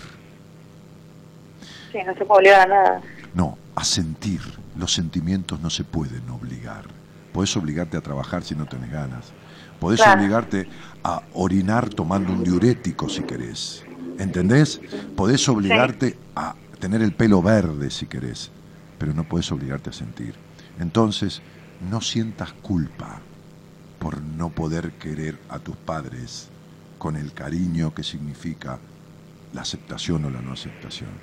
Sí, igual la culpa también está en, eso, ¿no? También del tema del papá, pero también el de mi, her- o sea, no estar con mis hermanas, sentir que las abandoné, eso siento, Mirá. que abandoné a mis hermanas. En, Mirá, en eh, plena adolescencia y te la eh, infancia. Mirá, mirá, este, eh, ¿sabés que, eh, de qué te recibiste? Administración de pymes. Bien. ¿Sabés de qué te tenés que recibir? De persona, qué? de persona y de mujer, porque todavía sos el ser humano domesticado por tus padres en un hogar culpógeno y vas a encontrar Sí. culpa hasta, hasta si matas una mosca. Buscate un terapeuta que sirva, sentate y trabaja esto, porque solo Mm. sos lo que tus padres hicieron de vos.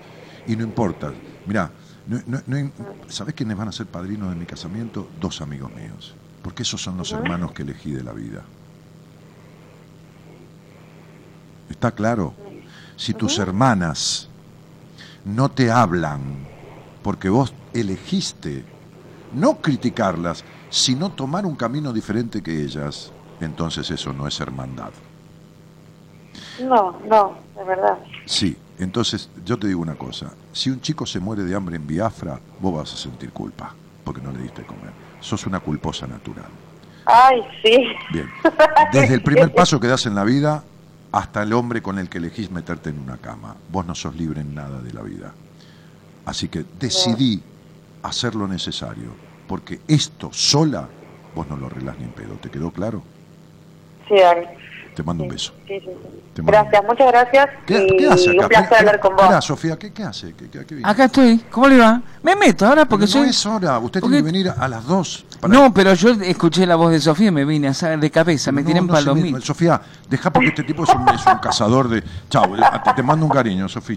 Luego. Chao, Dani, besito. Ahí está. ¿Qué, qué quiere? No sé, usted me dijo que podía y yo estoy No, acá. yo no le dije nada. perdóneme, ¿de dónde? Usted le guiñé el ojo. ¿Qué sería- hace con la campera acá? ¿Por qué? ¿Qué tengo? ¿Qué tiene? Está medio calor acá. ¿No tiene calor? Esta Ah, no camisa- quiere. ¿Pero por qué? Esta camisa gay. Muéstrela con orgullo. No es- Orgullo gay. Eh, sí, eh, es una camisa LGTB, pero está bien. está linda.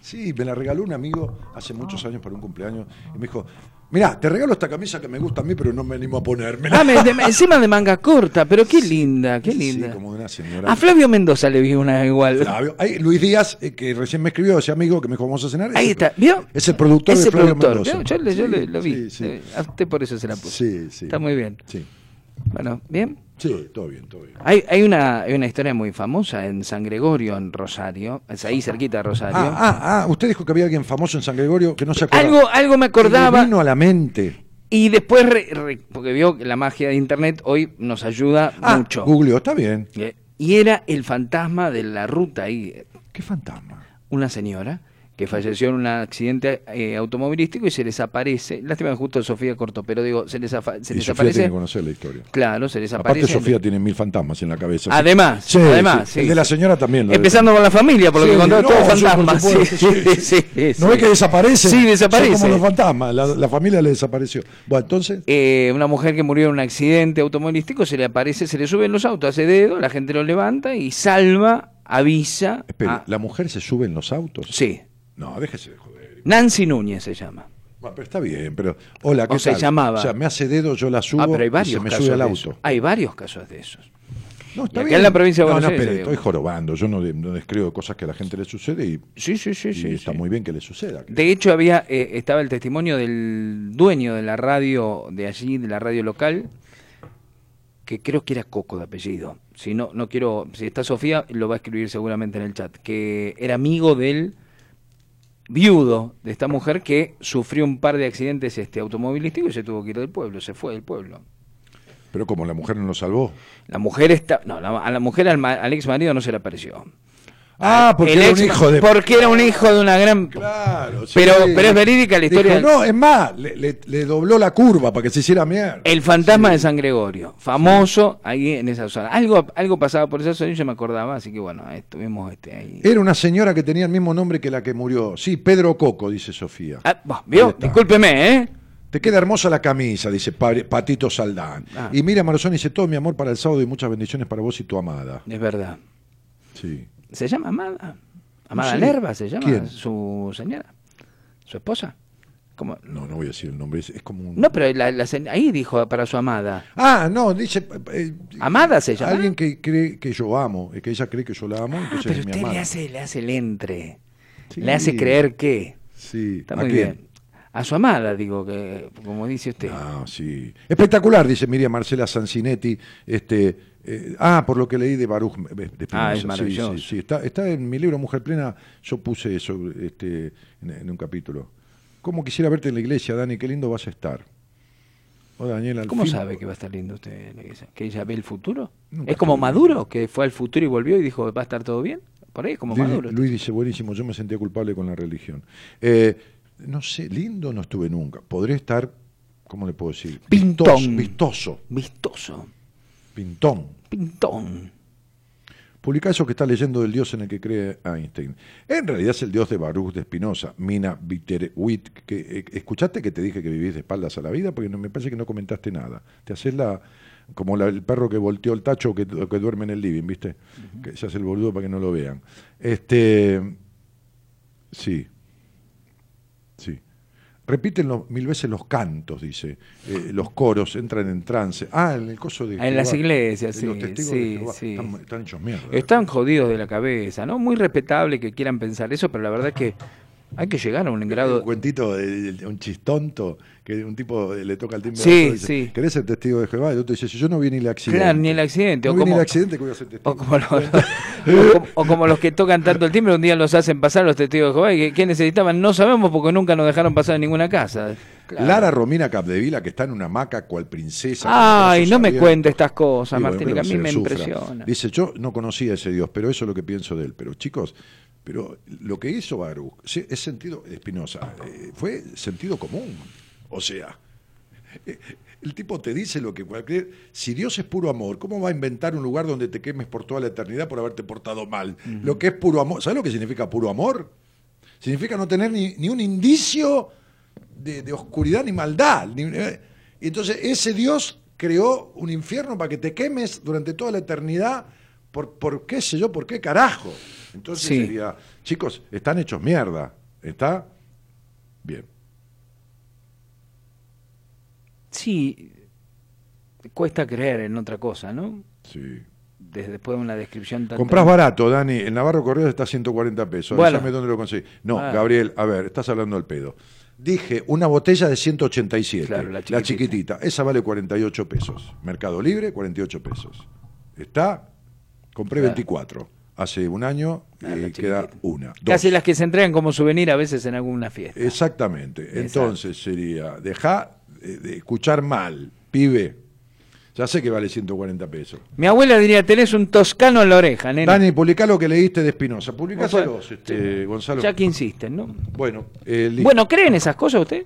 ¿Cuál? ¿En esas historias? Hay una... ¿Se acuerda de la... No, la- mire, eh, a ver, ¿Se acuerda de la doctora Lila Safe? sí. Bueno, yo, yo no yo creo en las brujas, pero que las hay, las hay. Nah, eh, a ver, un día, este, este, me- me- hablando de, de- de- mi psicoanálisis o de mi psicoterapia, aquel viejo maestro me dijo una cosa. Me dijo, mire, uno- un ortodoxo freudiano, un, un- un terapeuta ortodoxo freudiano, más hace treinta y pico de años, es agnóstico. Generalmente no hay Dios que valga. ¿no? Muy Freud, muy. Este, el tipo me dijo, un día hablando de las percepciones y las videncias y todo eso, me dijo, mire, yo voy a decir una cosa, yo creo firmemente que hay gente que tiene una intuición superior y una percepción superior. El problema es cuando deliran. Claro, Y yo creo lo mismo. claro. ¿Entendés?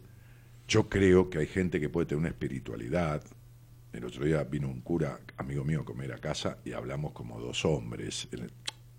El, sentido, cada uno desde lo suyo, él desde su oficio, yo desde el mío, no, no mezclando las cosas, por supuesto. Pero, digo, eh, y, y- y hablamos de, de, de esta cosa de la culpa, de toda esta aberración que, que para mí no existe para él tampoco. Entonces, este, este, digo, como castigo. Y entonces el cura, este, está bueno que haya tipos que sean espirituales y que se dediquen a la vocación pastoral, en la religión que sea. A la para- entrega, ¿Para claro. qué? Para propiciar ¿eh? este, el bienestar, el disfrute, la felicidad, la libertad, en, en- en- en que Dios es amor y libertad y todo demás. Ahora, cuando deliran, Claro, claro, cuando claro. entran en el delirio del, del sometimiento de masas y de este y otro, están en pedo, pero un pedo cerebral total. Totalmente. enfermos, son sectarios, o sea, sería, eh, a ver, Dios, Jesucristo como hombre, no importa como Dios, no sé qué fue, pero fue un líder, andaba perdonaba hasta a los que lo mataban porque están haci- estaban haciendo lo que le mandaban hacer, ¿no? Este, y estos juzgan, separan a las familias, este, No, no, un espanto, sí, sí, sí. Están, incluso se ponen por sobre pero, Dios. pero la- claro. pero por sobre Dios, Por sobre Dios. sobre el Cristo en que creen. sí, sí, claro. Sí, sí, sí. Sobre Cristo seguro. Lógico, pero, pero, pero es una cosa increíble. Eh, lo mal que tiene la cabeza la gente que lo sigue, porque van contra la mismísima supuesta palabra de Dios. Sí, contra, contra la esencia de la, Bueno, del- es de- eso. de la espiritualidad. Bueno, listo. Bueno, Voy a voy para allá. Entonces, ¿qué venía a preguntarme? La de Lila Safe, ¿se acuerda de Lila No, Safe? venía a preguntarme otra cosa, que me preguntó por el otro lado. Ah, lo- eh, ¿se casa el sábado al final? Sí, este sábado. El sábado se casa. Sí, ahí en la iglesia de Ramos. Bueno, yo puedo ir a verlo a la iglesia. Sí, sí. ¿Le puedo tirar arroz cuando sale? Sí, qué sé yo, no sé si se usa tirar arroz, pero... Y vio, yo le tiro arroz. Porque Pero todo- ¿por qué no me lo tira cocinado? O me da un platito, porque veo que uno... Le llevo la No, el plato a ver si lo lastimo con el vidrio. Un tupper. ¿Vio la bandejita de plástico No, esa? Sí, veo que uno va sin comer a la iglesia, que yo no me casé nunca, pero no va comido a la iglesia. Va- hay- había que ir en ayunas en mi para comulgar. Este, entonces, uno no va, que va, va tenso, nervioso, supongo, uno no va cenado, ya no va con la... No, no, no. Entonces yo voy, está la ceremonia ahí media horita, que esto... No, que porque lo- imagínese que se come por ahí usted un locro. Antes de... Y Tengo ahí que en el medio... mucho a un amigo que es un tenor No me diga. ¿Y le va a ir a cantar? que protagonizó, por ejemplo, El Jorobado de Notre Dame. Mire usted. Sí. Diego Duarte Conde. Que viene a cantar en la iglesia. No me diga, Sí.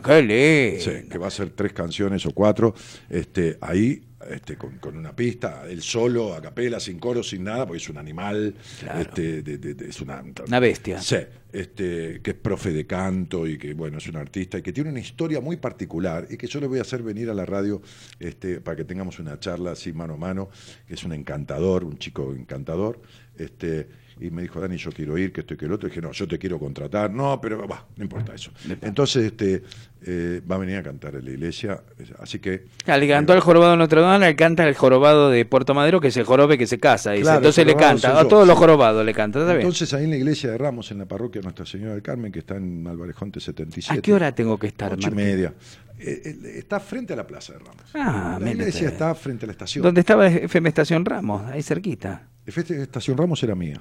Sí, por eso le digo. Sí, esa estaba sobre Rivadavia. Yo la escuchaba cuando Esa- iba por ahí. Claro, esta, esa radio estaba sobre Rivadavia. Porque una señorita que dejó lacerado este frágil corazón era de. Ituzaingó.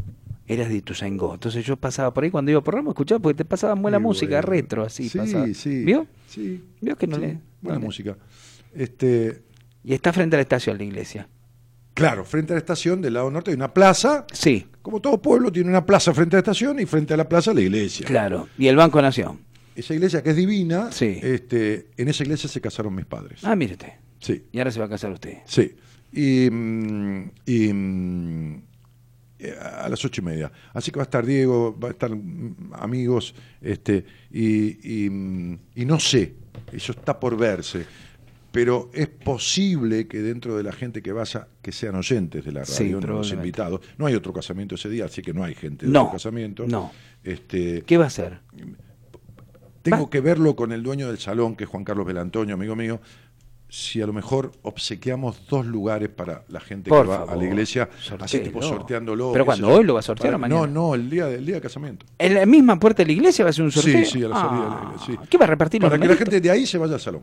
¿Pero qué va a repartir los Y numeritos? cene con nosotros. Y Qué sí, por ahí se encarga Marita eso. Ah, Estamos viéndolo. muy Y, y cene con nosotros. Una kermés en la puerta de la no iglesia. es una kermés, es un Bueno, qué obsequio. yo. ¿Qué kermés? Habla boludeces. ¿Cómo hace una kermés? ¿Y No, qué sé yo? No sé. No, hay que pagar entrada ni. Yo ni- mientras usted hace el, el sorteo, yo, Yo puedo... no hago el sorteo. Y bueno, ¿qué va a poner un bolillero? Es ¿Quién una lo hace? ¿Riverito? No es- me diga es que lo hace una- Riverito es- porque es me una voy. manera de elegir con justicia, porque va a decir ese y ese, no. ¿Qué va? ¿Con un juez? ¿Qué va con, a, lo Tornelli? a lo mejor, porque el salón donde vamos a estar es poquita gente, ¿Dónde es es chico, No se puede saber, el barrio, el No, barrio, no, el bar, no, se puede saber. Bueno. No. Este, esa, esa es la misma zona. Ah, muy bien, Sí, zona oeste, está perfecto. cerca de ahí, a perfecto. 10 minutos de ahí, Ahí de está. la iglesia. Entonces, este, el salón donde vamos a estar es chico, mi amigo tiene dos salones, es chico, y bueno, hay cierta cantidad de gente, y entonces se está ocupando él de la lista con mi mujer, y bueno, y ahí si hay un par de lugares los vamos a obsequiar. Qué lindo. Lo vemos eso en- quizás entre el viernes y el sábado. Yo mientras usted hace el sorteo, ¿no puedo atar las no, latitas? usted lléveme el tupper con, con Yo le arroz. llevo con el, con el locro. Ah, No, arroz. Arroz le voy a llevar. Sí. Escúcheme, yo le puedo atar las latitas. al- Arroz con perejil picado, aceite, huevo picado y aceite de oliva. ¿Albahaca le puedo poner? De mi, de Eh, mi no peculio. sé, la albahaca es media amargota para eso. Mientras pero- usted hace el sorteo, ¿yo le puedo atar las latitas con hilo al paragolpe del auto? Así se va después con su novia. ¿Eh? Se usa eso, que se, hace la- se ata la latita, las latas, cuatro o cinco latas de, ¿vio? de que venían con eh, tomate, perita. Sabri dice, qué lindo, Diego Duarte Conde. Sí, un espectáculo ese tipo. ¿El tomate perita? Sí, sí, sí. sí. ¿Le puedo atar las latas con tomate esa vacía? No, No, no. Al ba- paragolpe El otro día estuve en esa plaza, dice Gabriel. Ah, ¿qué estuvo haciendo? No sé, pero anda mal porque paga un champán de 187, 140 pesos. Y lo afanaron ahí en la plaza. Claro, le- lo Algún vividor, un pillo. Sí, sí, ni idea, nunca supe más de ella, no sé qué está hablando. Este, que Dios te proteja siempre a vos y a todos los que trabajan contigo, dice Blan Belli Fierro. O sea, para usted también fue eso. Ah, para que me proteja a mí también, sí. Pero ¿cuál de los dioses? ¿El de la familia de esta chica o el dios del que hablamos nosotros? Porque hay que ver de qué dios nos está pidiendo que nos proteja. Sí. Hay que ver. Ahora me agarró cagazo, porque no sé cuál de los dos dioses me puede llegar a bendecir, Martínez. Bueno, Mina, eh, ojalá que dejes de tener miedo a romper con tanta limitación. Y si te dije eso hace muchos años, ojalá que yo me haya equivocado y no te pase. Bueno, este, Dani, toda felicidad para ustedes el sábado. Este, na, na, na, na. Che, a mí me contactó una Nancy Núñez en el verano. No, no, le dijo Sofía, no es esa. Ah, No, esta y cagó larga vida dichosa juntos. Bueno, muchas gracias. Eh, bueno, eh, ¿qué crees de los medios? La persona que se comunica con las almas de la gente que fallece. Mira, hubo un chico eh, que en un momento yo lo convoqué al programa porque eh, él era oyente, me citó, me, me quiso ver, me habló por teléfono de un par de cosas y yo lo fui a ver a Avellaneda. Nos sentamos, hablamos de un par de cosas. Yo estaba en un complicado momento de mi vida, este, este, y el tipo me dijo, eh, mira, veo a un, a un, como dijo, a un, a un hombre de pelo blanco con la cabeza agachada y una pluma en la mano, una pluma de una lapicera, ¿no? Firmando algo que te va a ayudar a salir de, esta- de estas cuestiones. A los dos meses, evidentemente yo estaba en una situación este, donde estaba firmando un contrato. No, no estaba en épocas de, de la radio, yo tenía la inmobiliaria, sí, hacía radio, pero estaba más todavía con, con todo lo otro. Estaba con un tipo, estaba firmando un contrato que me sacaba a mí, que, que resolvía, por una deuda que tenían Ujú. conmigo, un quilombo financiero en el que yo me encontraba. El de la bolsa. Y entonces el tipo le dice, préstame la lapicera. Le presto la lapicera, agacha la cabeza, le veo el pelo todo blanco, completamente, y firmaba ese contrato, ¿no? Y me acordé del pibe. Entonces lo llamé al pibe y le dije, venite al programa. Y era una cosa muy loca. Claro. Porque el tipo, estamos en Radio del Plata, salía alguien al aire, por ejemplo, me acuerdo de una señora que salió al aire de Estados Unidos, su hija de 12 años, 13 años había muerto por una enfermedad, este, y salió al aire. Entonces dijo, hola, ¿qué tal, Dani? ¿Cómo te va? Yo llamo para que me digan algo, dame tu fecha, y le digo yo. Era lo que llamábamos Noche de Brujos, que hacíamos tarot, Sí, sí, numerología, todo lo demás. Entonces, este, no sé, la, la- la- la señora que estaba ahí de la astrología le decía una cosa. Entonces el pibe le dijo, vos tenías una hija que falleció. Sí. De cabellos castaños oscuros y, y en- eh, eh, no enrulados, pero tampoco ondulados. Pero no liso, claro, Pero ¿no? no liso. Sí, le dijo la mujer ya con la voz temblorosa. Bueno, le dijo, tu hija me está diciendo, escúcheme, había que estar ahí. Sí, sí, sí, sí, sí, sí, me lo está contando usted, me agarra... Sí, tu hija me está diciendo que dejes de pedirle cosas porque su alma no descansa en paz.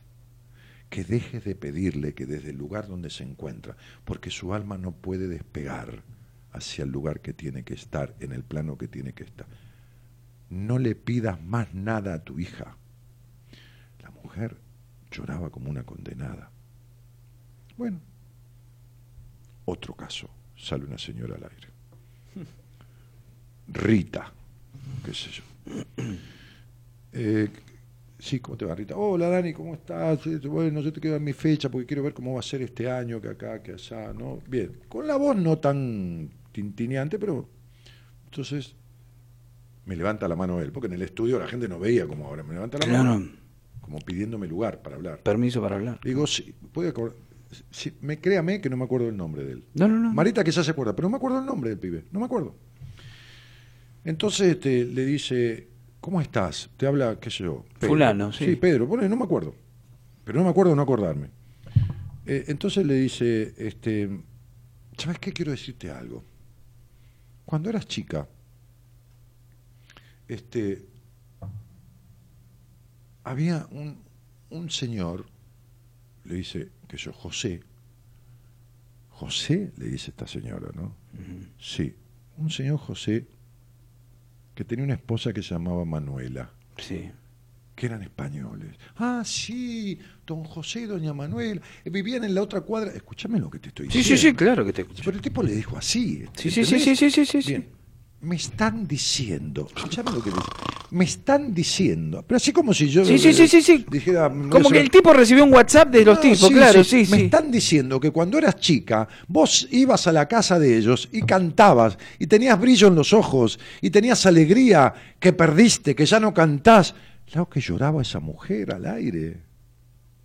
Me, dijera, me dicen que recuperes la alegría, que termines con esta infeliz manera de vivir, que cantes, que seas un canto como eras cuando eras niña, que tus ojos ya no brillan.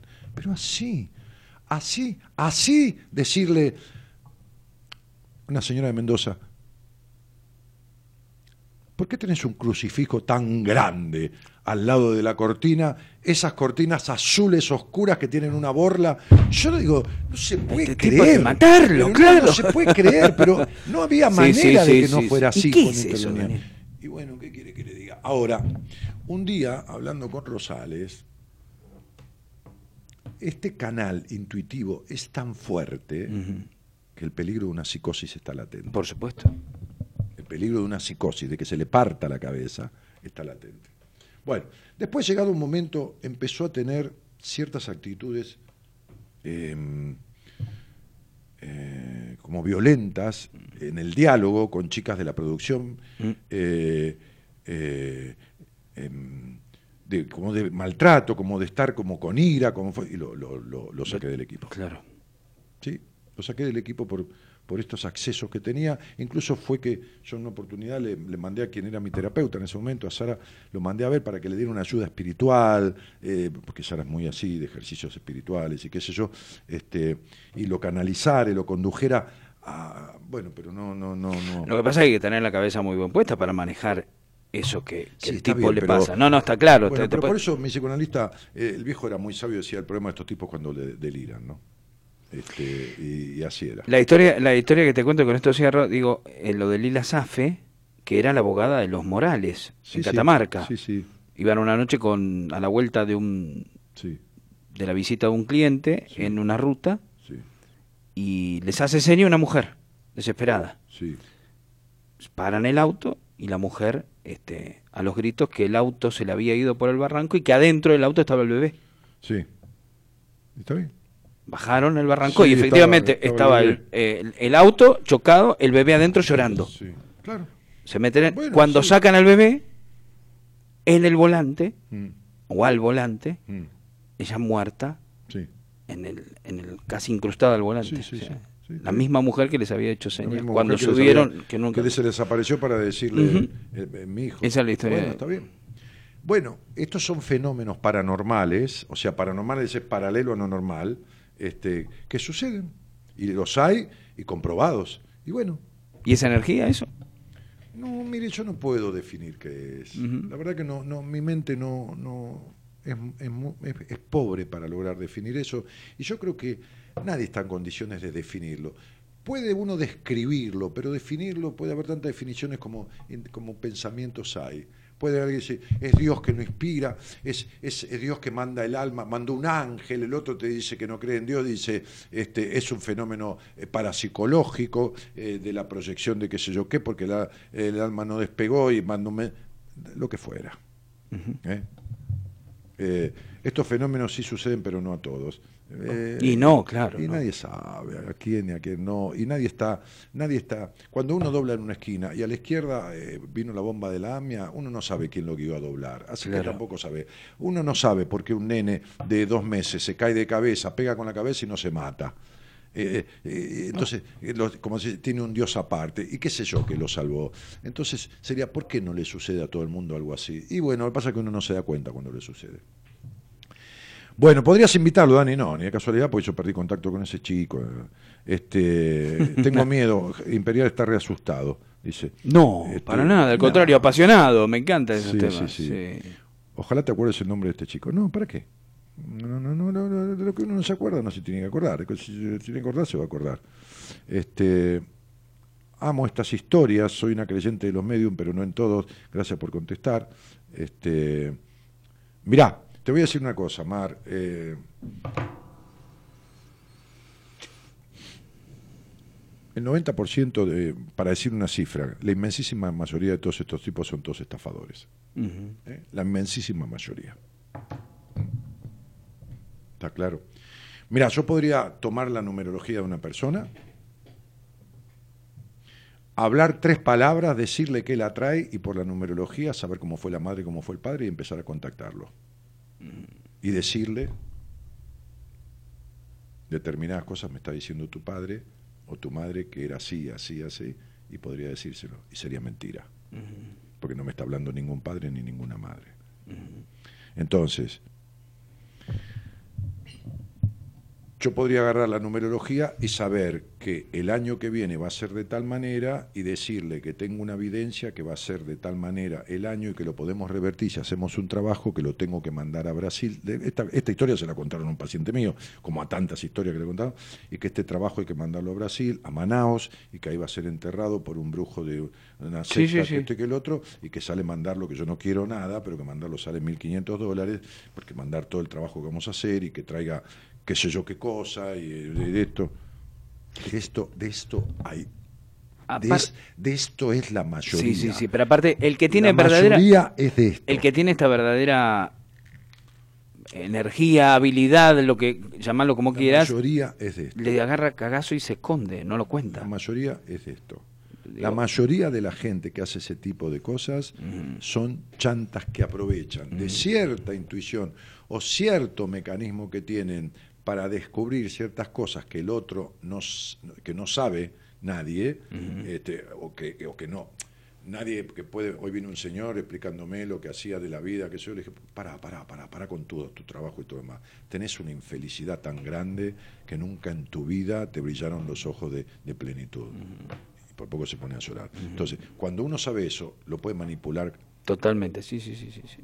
No, pero el que tiene realmente esa habilidad se esconde, le agarra miedo. Yo conocí una, una piba que... No, no, todo, no todo, no todo, no todo. Yo conocí una piba que no quería que nadie supiera que ella tenía esa... No, no, no, Y lo mal que hace, le hace mierda. No, le hace mierda. Le hace mucho daño negar esa energía y esa capacidad. Le hace mucho daño, le afecta mucho. Sí. Es como quien niega su energía de trabajo, su energía sexual o lo que fuera. Lo hace mierda. No hace mierda. Si le fue dado, es para utilizarlo. Y bien. Y bien. Sería lo mismo que yo me asuste porque veo un abuso en alguien, porque veo, un, como le dije a una señora hoy, vos fuiste mártir del hogar donde naciste, fue mártir de ese hogar, que yo me lo guarde porque no, no, no. Sería, no tengo que ir a tocarle el timbre a nadie para decirle nada, pero al que pide y necesita, se le da. Claro. Yo no le voy a decir nada a nadie de los que están acá en el chat, pero si alguno sale al aire, entonces le voy a decir todo lo que me... Yo dice la gente, ¿no tenés miedo que el otro este, quede hecho mierda? No, porque si la vida nos juntó y mi tarea es decir cosas y explicarlas, es para que si no, la vida no me lo hubiera puesto adelante. Totalmente. ¿Se entiende? Sí, claro. Entonces, cuando usted tiene un don, tiene que tener talento. El talento es la capacidad de transitar el don. Tener el don de cantar como Diego, Duarte Conde, y no cantar, Claro. entonces es negar una capacidad que le fue dada para la emoción de los otros, el disfrute de los otros y todo lo demás, ¿se entiende? Entonces, hace mucho mal frenar eh, energías de intuición y de percepción. Hace mucho mal, porque explotan adentro, le joden, le joden la salud, los vínculos, Claro, algo, claro, sí, algo sí. le van a joder. Sí, sí, sí.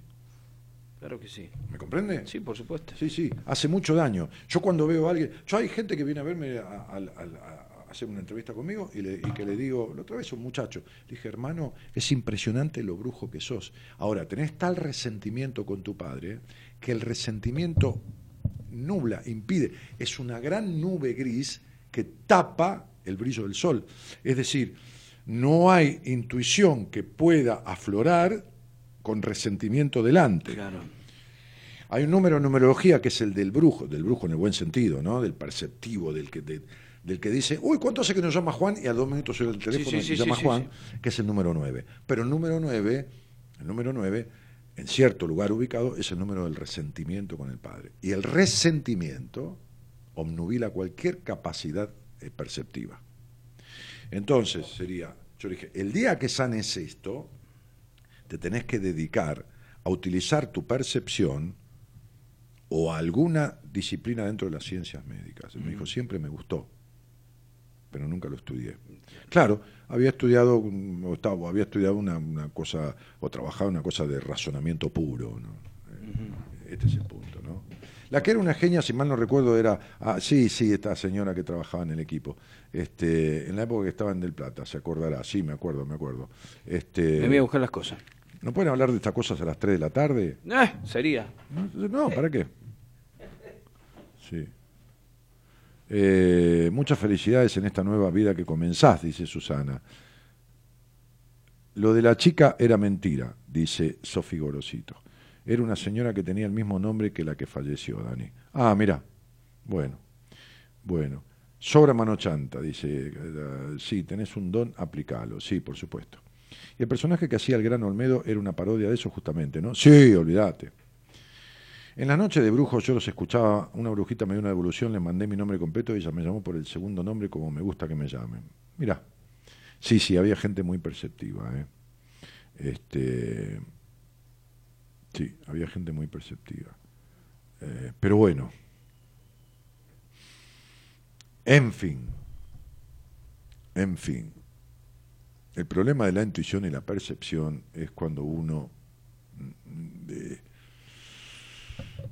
no lo maneja como debiera, no se da cuenta, no, no, no, no corrige cuestiones de su vida, entonces se le empieza a distorsionar, les, eh, está, eh, ese es el punto. ¿Mm? ¿Conocés la escuela? Sí, sí, la conozco. Había una a tres cuadras de mi casa, Nico Rodríguez, eh, mucho chanterío ahí también. no importa que haya una escuela. Es decir, vos podés tener, eh, eh, qué sé yo, una sucursal de la pizzería, de una marca de pizza en, en- en- en Mendoza. Y la, la central está en Buenos Aires. Y la pizza de Mendoza no tiene por qué ser igual que la que hacen en Buenos Aires. O al revés.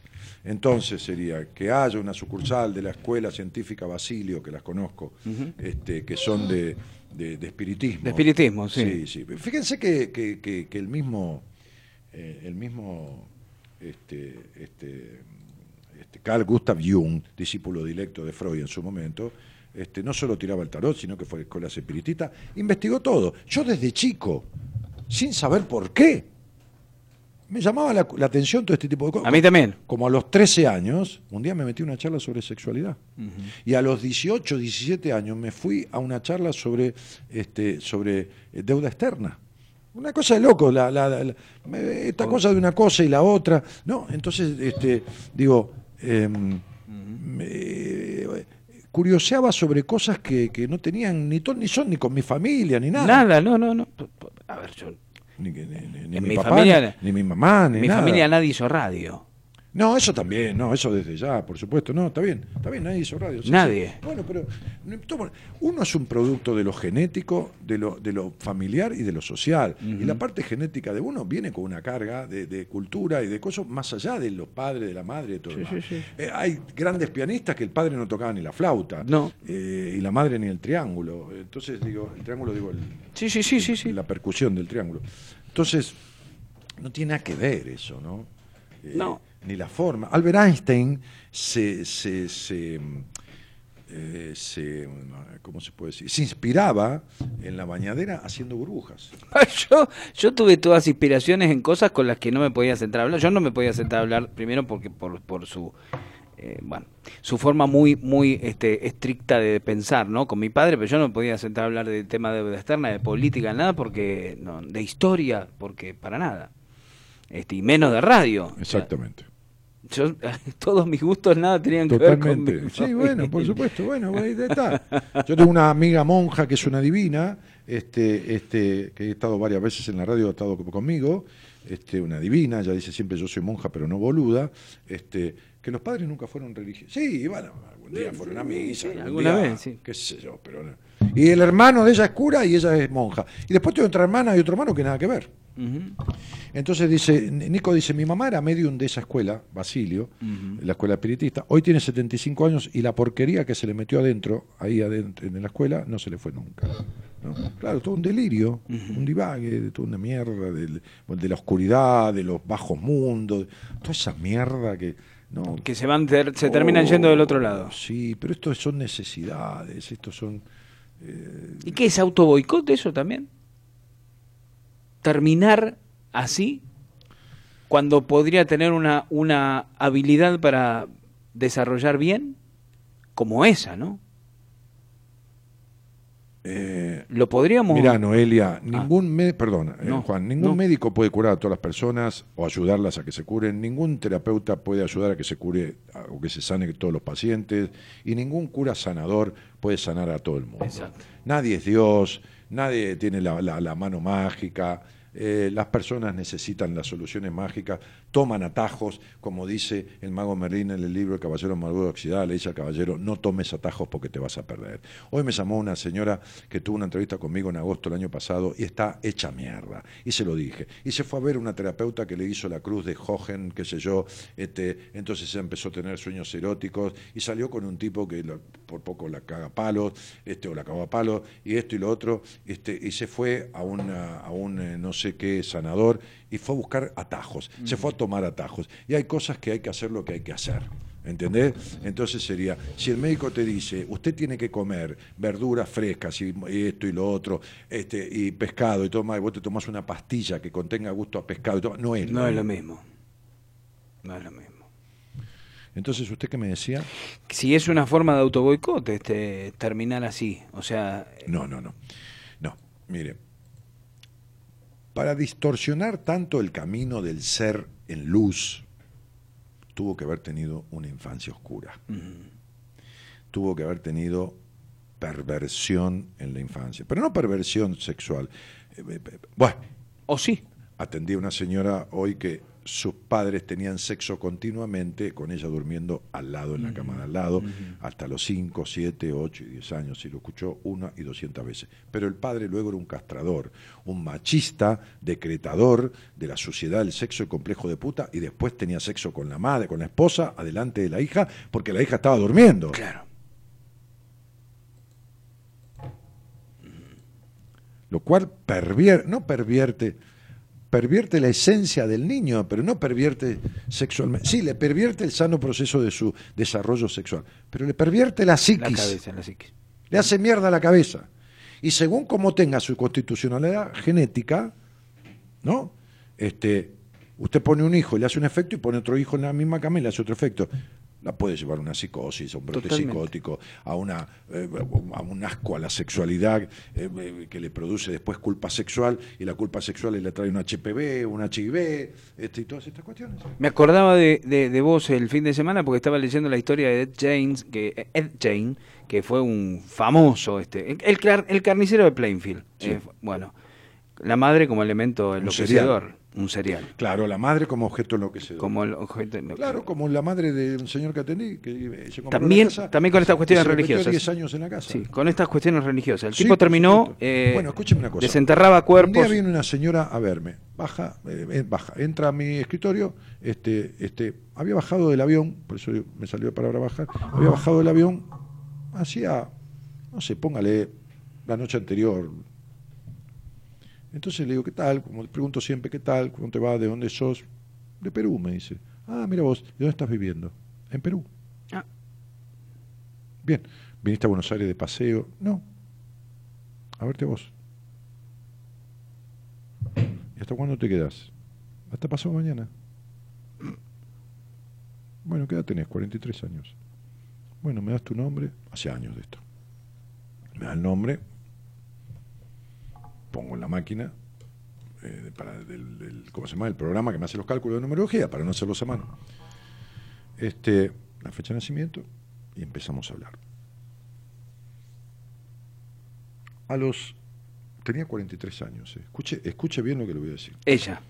Sí, ella sí. 40, y- sí, 43. cuar- Bueno, no sé si 41 y 43 después cuando ya no la vi más, pero bueno, porque hizo terapia conmigo y con otro miembro del equipo que fuimos haciendo un trabajo interdisciplinario.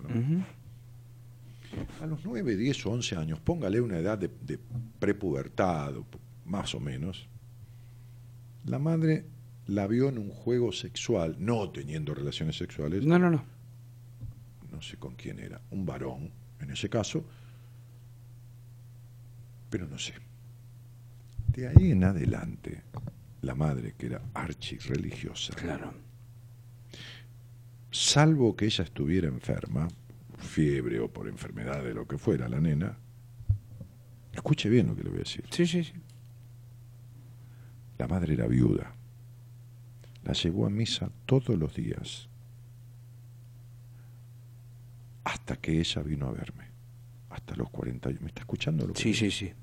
Hasta los 41 años, esto yo lo viví. Ella vivía con la madre. Por supuesto, terminó yéndose a vivir cerca de la facultad donde era profesora, se fue de la casa de la madre, dejó de ir a misa. Bah, si quería ir que fuera, pero no fue más a la misa de esa manera. ¿Sabe lo que es tren- 28 años de misa todos los días? Todos los días. Tengo una paciente en este momento que si usted le enciende un saumerio se descompone. Porque la madre la encontró en un juego sexual con la prima. También de nenita. Y si fuera de grande, problema de ella. Sí, sí, claro. Y la llevó a una religión de estas. La metió en un psiquiatra de la religión. Y el psiquiatra de la religión, que no solo la médico, sino que le, eh, digamos, le sugirió, dentro de lo que es la horda del templo, hacerle un exorcismo para exorcizarle los demonios que la...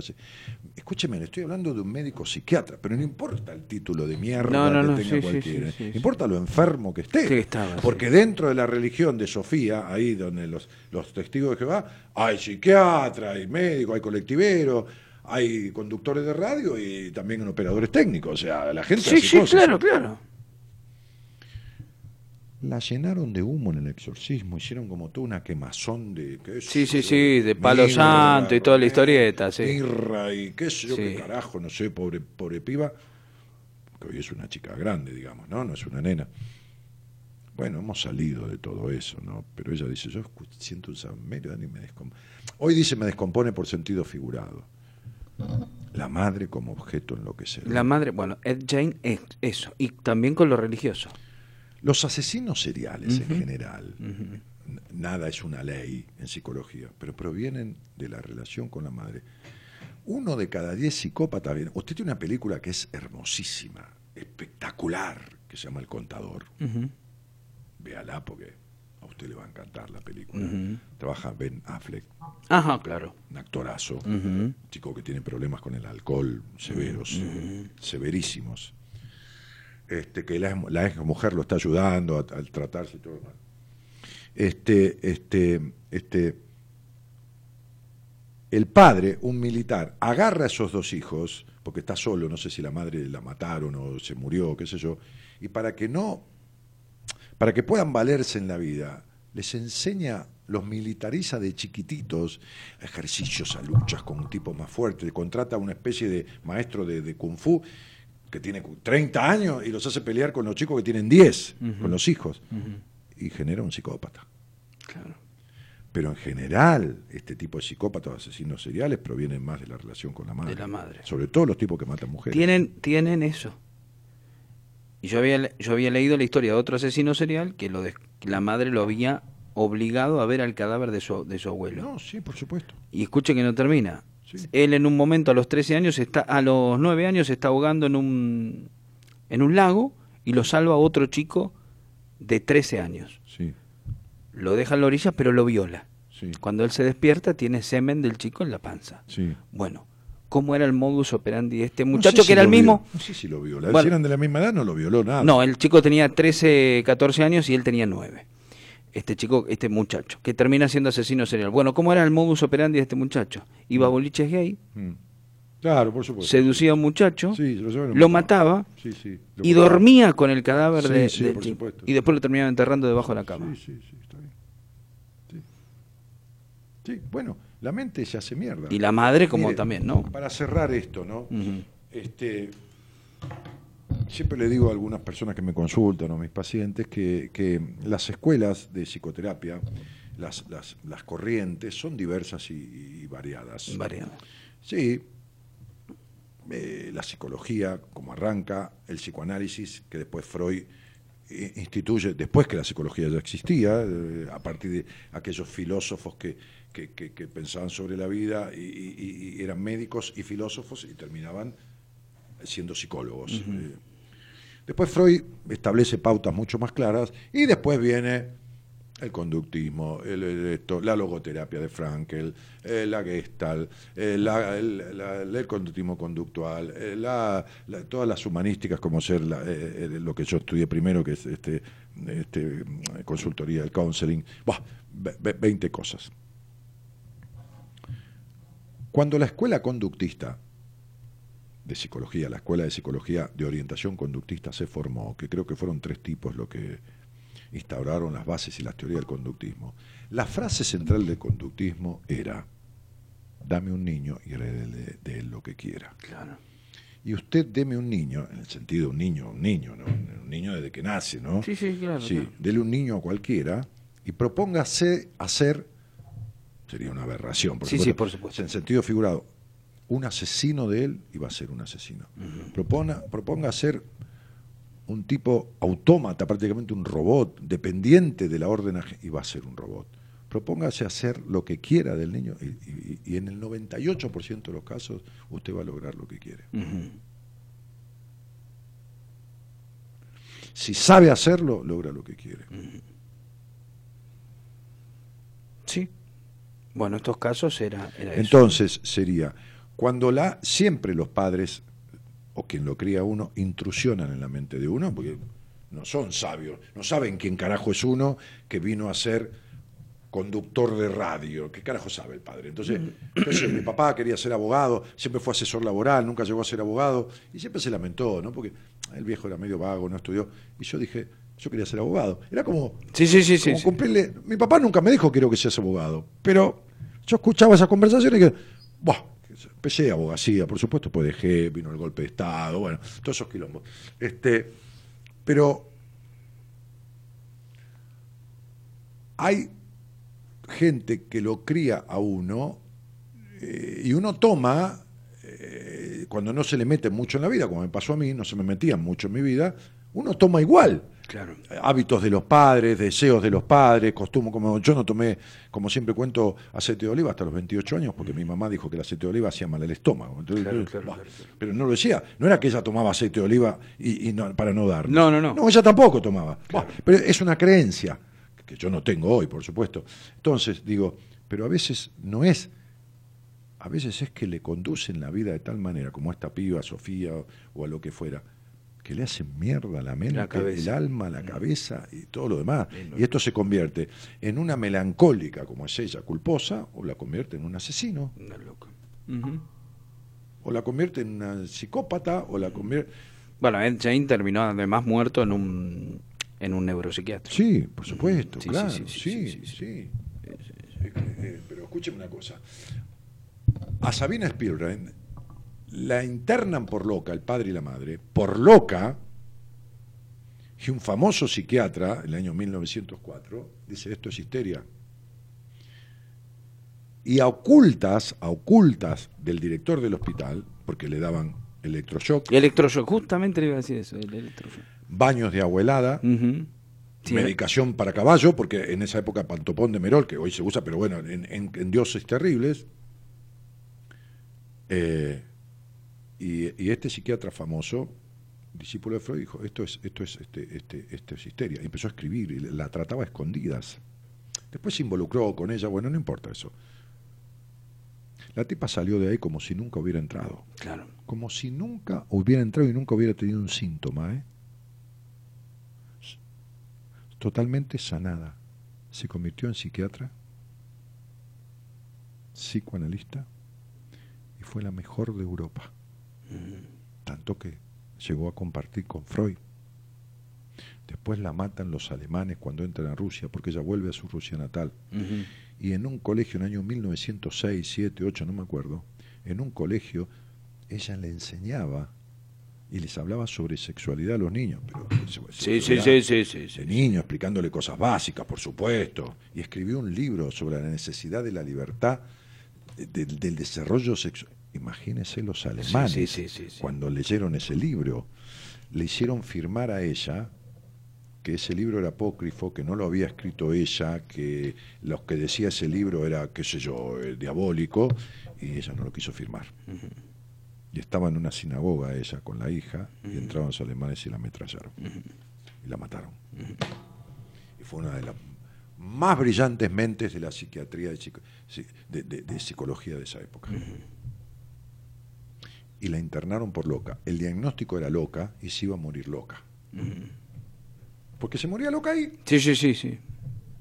Si no la agarra este médico psiquiatra que había aprendido con Freud ciertas cosas y ejerce sobre ella un poder que desplaza el poder de los padres y que de alguna manera la convierte en el sentido de, La saca del encierro. sí, La saca del encierro. Encierro mental. Sí, del encierro mental. ¿no? encierro mental, La burbuja. autoflagelante. Sí, sí, sí, claro. Enci- claro, Encima claro. se flagelaba. Claro, claro, claro. Porque cuando- como ya no recibía golpes del padre, se flagelaba ella sola. Porque el padre la golpeaba. Con, con complicidad de la madre. Sí, por supuesto. Entonces digo, nadie dice, como digo siempre irónicamente, la partera no dijo, ay, qué linda nena, este, ¿cómo le va a poner señora? Sofía Gorosito. Qué lindo nombre, lástima que le nació culposa. Claro. Le nació con un Dios que castiga. No, eso se adquiere.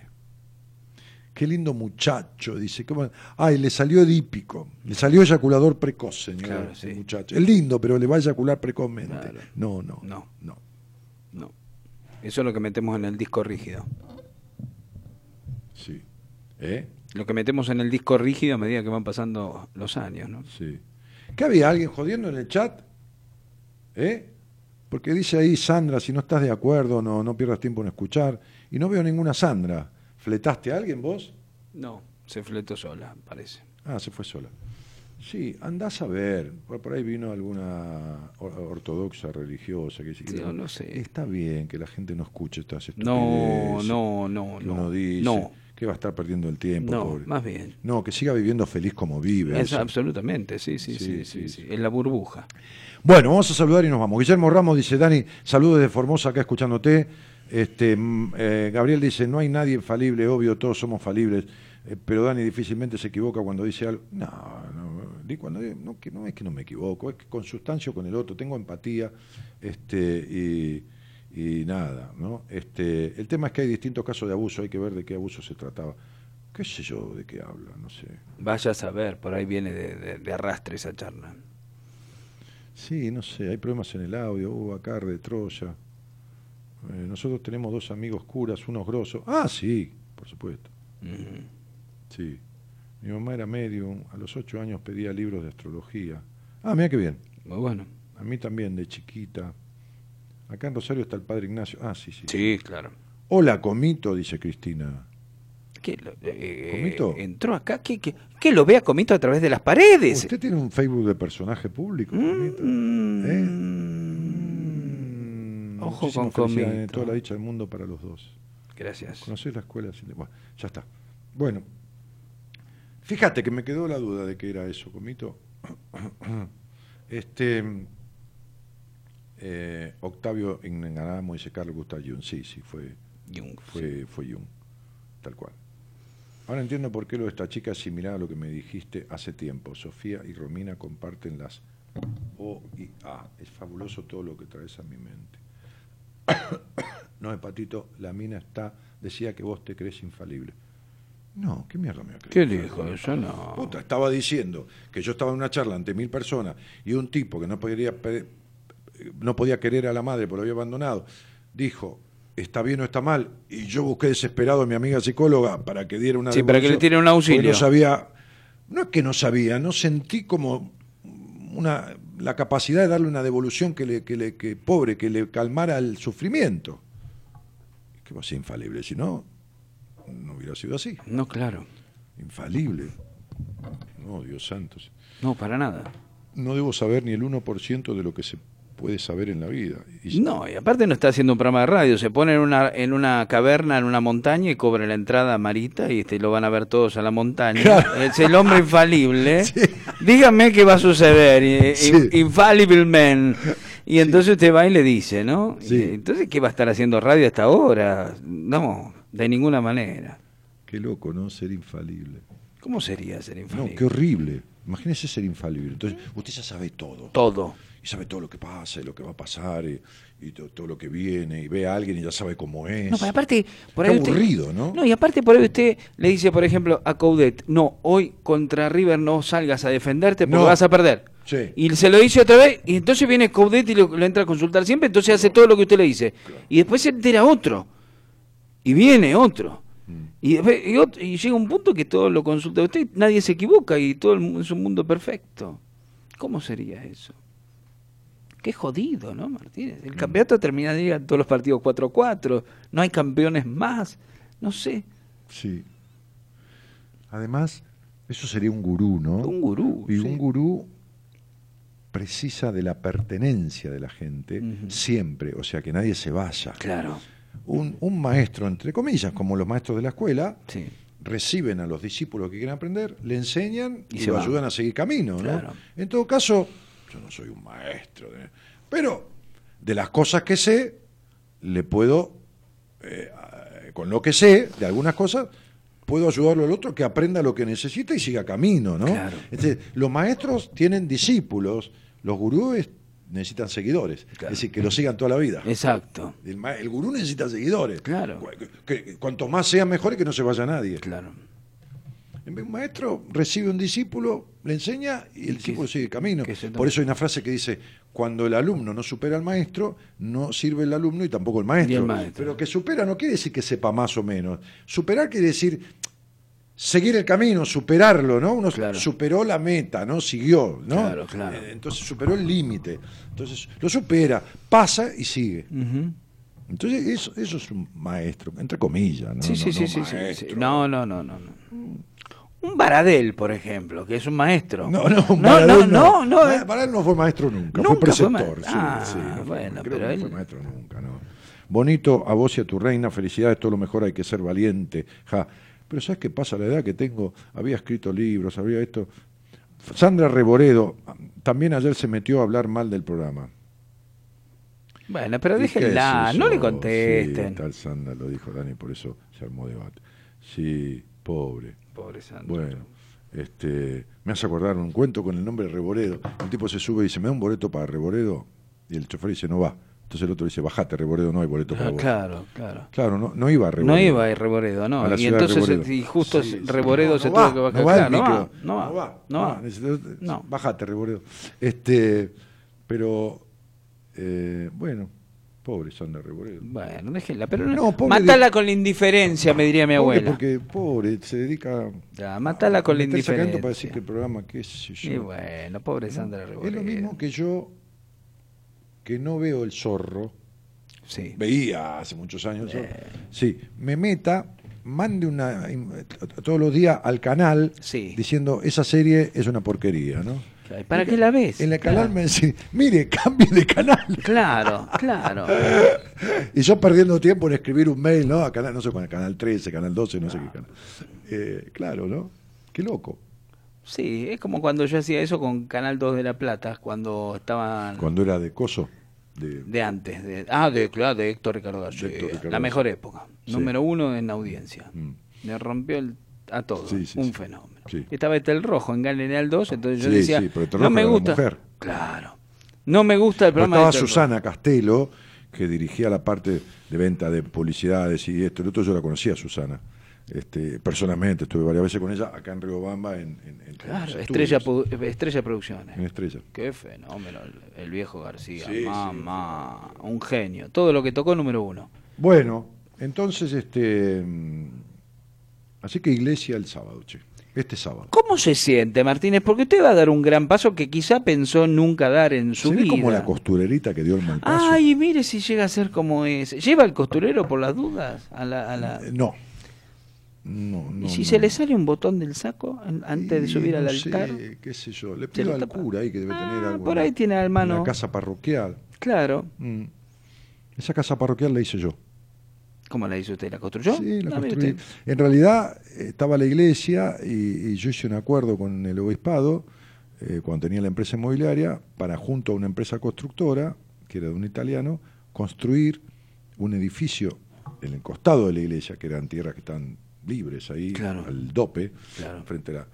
Este, y Hacer la casa parroquial. no, la casa de la parroquia, le quedó la aula parroquial, le quedó un, un departamento, le quedaron cinco locales para la iglesia. Usted tiene una afinidad finalmente con la iglesia, tiene un, un ¿Con la sentimiento institución? con la insti- no con la institución, con a ver, no- pero no directa, no políticamente, sino afectivamente con la institución iglesia. Porque yo me crié en un colegio religioso en donde me formaron con tanta hombría de bien, con tanta participación política en el colegio, en donde yo tenía 13 años, le estoy hablando hace prácticamente, sí, 50 años,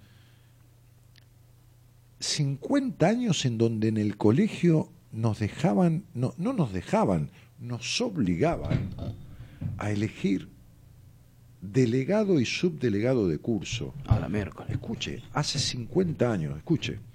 Y el rector, Carreras, en ese tiempo uno de los rectores, que me acuerdo cuando yo estuve con el cura este, Juan Carlos, este, el, el- el cura de Cristina Kirchner, que, tuvimos, que nos conocimos, hablábamos de curas que nos habían, él se educó, como yo, en, en un colegio eh, eh, Religioso. salesiano, Salesiano. religioso, este, este, em, eh, y, y tuvimos curas en común de profesores o rectores. Entonces, en la charla con este cura, este, que tiene una fundación con el, con el, el- el cura que, el asesor espiritual de Cristina, que es Juan Carlos Morales, creo que, no, Morales no, este, bah, no me acuerdo, que fue interventor del Cedronar y todo. Este, charlábamos de eso. Bah, entonces, en el colegio Don Bosco, cuando yo entré al secundario, te- nos obligaban, a ele- yo fui delegado de mi curso, nos obligaban a, ele- a elegir, porque mi papá vio, siempre andaba en tema, le gustaba mucho la política, mi viejo no- mi mamá tenía, era directora de jardines y guarderías en la municipalidad, después fue directora de gobierno, después fue directora de cultura, después fue directora general de, de procuración de la municipalidad. Estaba en ese ámbito ya de chico. Yo iba al despacho de mi papá cuando tenía nueve años. Claro. Este, mm, este, y pobre viejo, qué épocas, ¿no? Pues mi viejo se murió seco, sin un mango, con una jubilación claro, mínima. Claro, sí. En la puta vida robó un mango, en la no, puta vida y nada. bueno. O sea, morfamos bien en casa, todo, mi mamá laburaba, mi papá también, pero olvídese de choreo, le pegaba un tiro a mi viejo si que le venía a proponer un negociado. claro. Palabra, le juro. ¿eh? Sí, sí, claro. Buah. Entonces, este. Ahora, años eh, que la escuela se permita esa... Bueno, Estamos hablando de años sesenta y pico. ¿De qué año? Ple- Años sesenta y pico, plena dictadura de Onganía. Bueno, O Guido. 13 años, 55, 68, 69. Onganía. Bien. O Lanuse, Lanuse. Delegado y subdelegado de curso. Cada dos meses, mitad de, de cuatrimestre, digamos, había una reunión con el director de la escuela, el director general, el cura, el rector de la secundaria, el padre Arevalo, un hijo de puta que nos tenía cagando. Este, escúchame bien, ¿eh? Y los profesores del curso. Entonces, reunión de primer año con los profesores. Bueno, muy bien. ¿Qué tal, Daniel? ¿Cómo le va? Bien, bien, padre, ¿cómo anda? El subdelegado conmigo. Muy bien. Los escuchamos. Bueno, mire, padre, nosotros queríamos pedir un poco más de luz en la, clase, porque hay una luz que, es muy tenue y, a veces cuando está nublado, muy nublado, todo, no, no, esforzamos mucho. la- al lado el, el secretario, el, el jefe de preceptores. Queríamos pedirle a la profesora de geografía que hay muchas veces que necesitamos que nos explique ciertos temas. Que de esto, ¿Me está escuchando lo que estoy diciendo? Sí, sí, claro, claro. Delegado como delegado sindical Sí, por supuesto. del curso. Entonces imagínense la instrucción cívica que yo tuve en el colegio. Claro. 13 años eso, 14 años eso. A los 15 años a mí me dieron a manejar todas las actividades comerciales del colegio, las administraba yo. La fabricación de sándwiches, la venta de los sándwiches en los recreos, el alquiler de las canchas de fútbol, esto, lo otro. Este, to- to- to- toda esa formación civil, comercial, lo que quiera. Entonces yo a la institución Sí. salesiana, a, la, a la- a la- a la institución, a la iglesia, eh, grupo de hombres, no la iglesia, si que Cristo le dijo a Pedro sobre esta piedra, no sé. No, eso. no, no, claro, claro. claro. Yo yo fueron uno de los mejores años de mi vida, ma- Sí, sí, amigo. sí, claro. Cuando yo empecé en el colegio, le pedí a mi mamá, por favor, que me dejara medio pupilo. ¿Cómo dijo medio pupilo? Sí, quiero comer en el colegio y quedarme a la tarde también, mamá. Pero no porque no estuviera bien en, en mi casa, no, me- no me, no me flagelaba nadie. en mi Nadie. casa. No, no. Estaba no. muy cómodo en el, en el, en el colegio. No, ¿sabe lo que era comer en el colegio con los compañeros?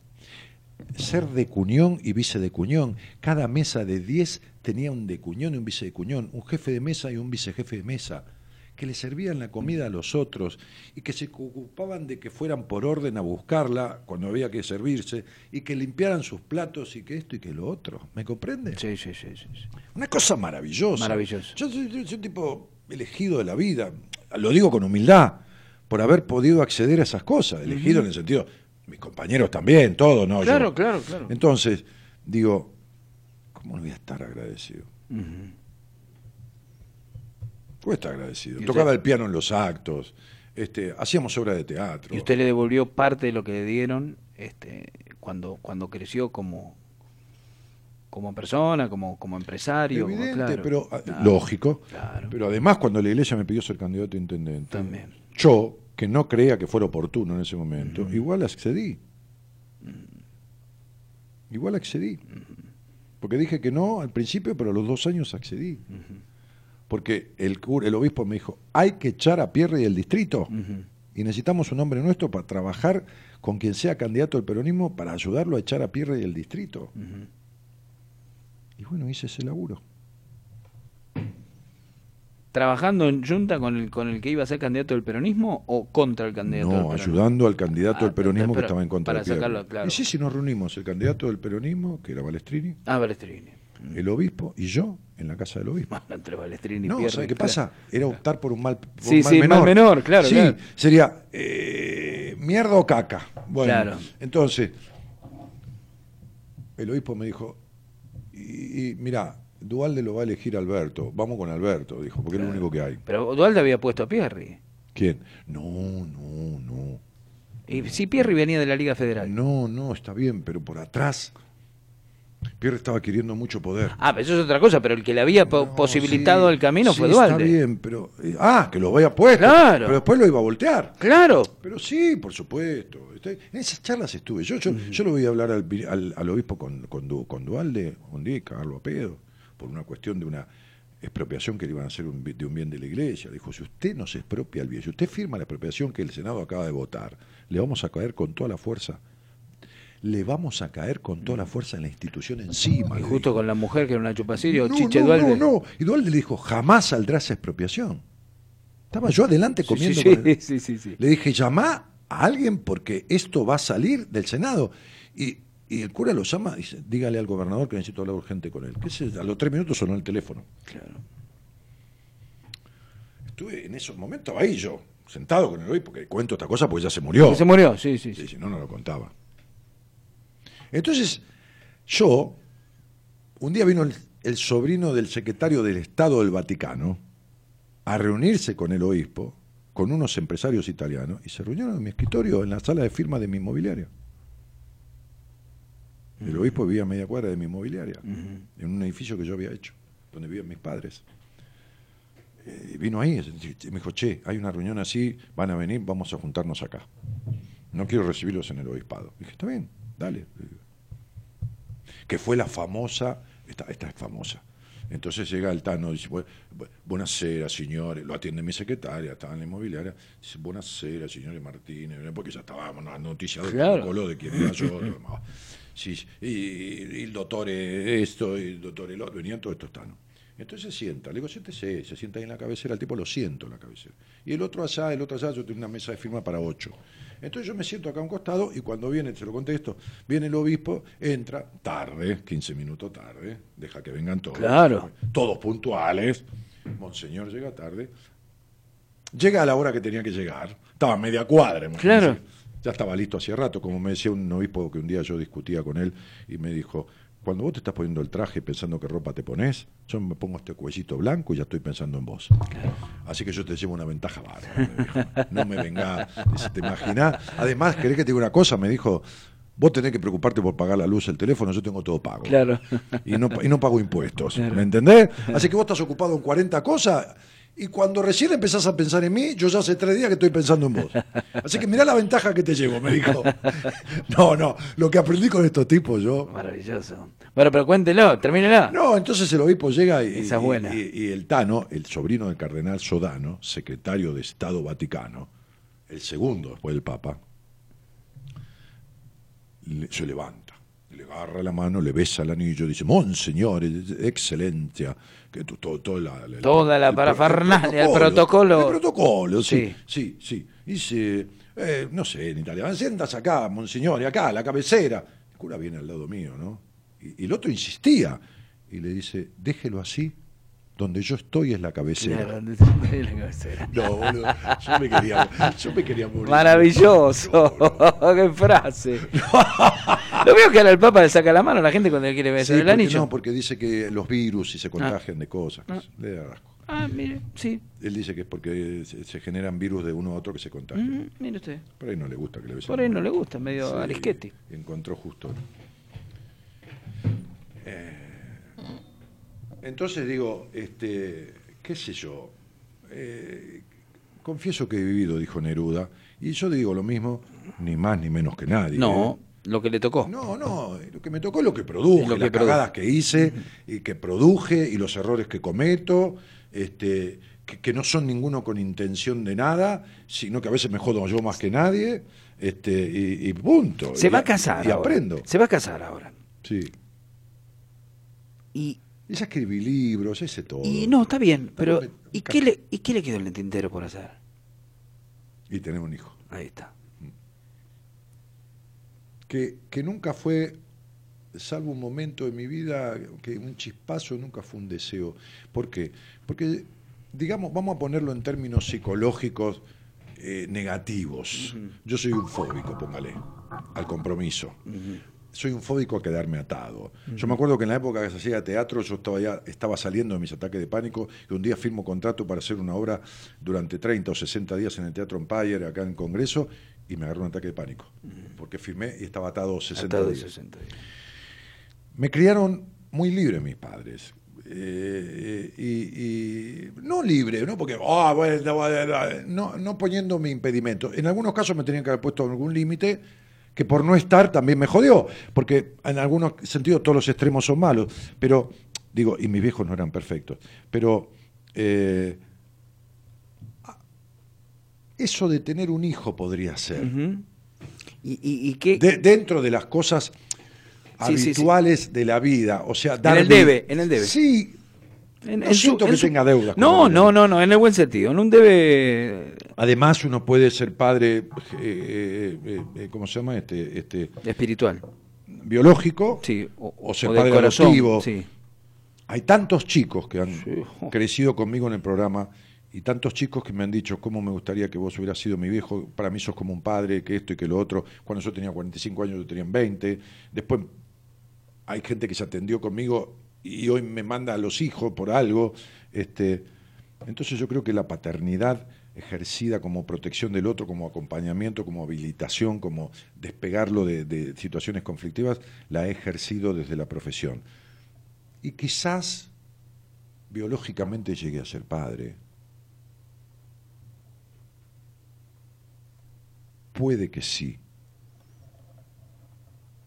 Así que vamos a hacernos un espermograma a ver cómo estamos y veremos. Bien. ¿Y el casamiento qué, qué lugar de peso en tu vida ocupa ahora que lo lográs? No, digamos, Es, eh, a ver, es, otro, es, otra cosa que pones en la, en, a en- mí- en a la mí- vitrina mí- de lo yo que soy hice. un tipo que nací por una decisión. Entonces, en, ve- en verdad, nací debido a la decisión de mi madre, no al deseo. El deseo lo tuvo al principio, pero después eh, mantuvo, como cuando le dijeron que yo estaba muerto en el vientre, de los cuatro meses en adelante, casi la mayoría de, su gesta- de la gestación mía fue por una decisión, sostenida con riesgo de mi madre a morirse de una infección. Porque le dijeron que se iba a morir si, me seguía, si seguía el embarazo.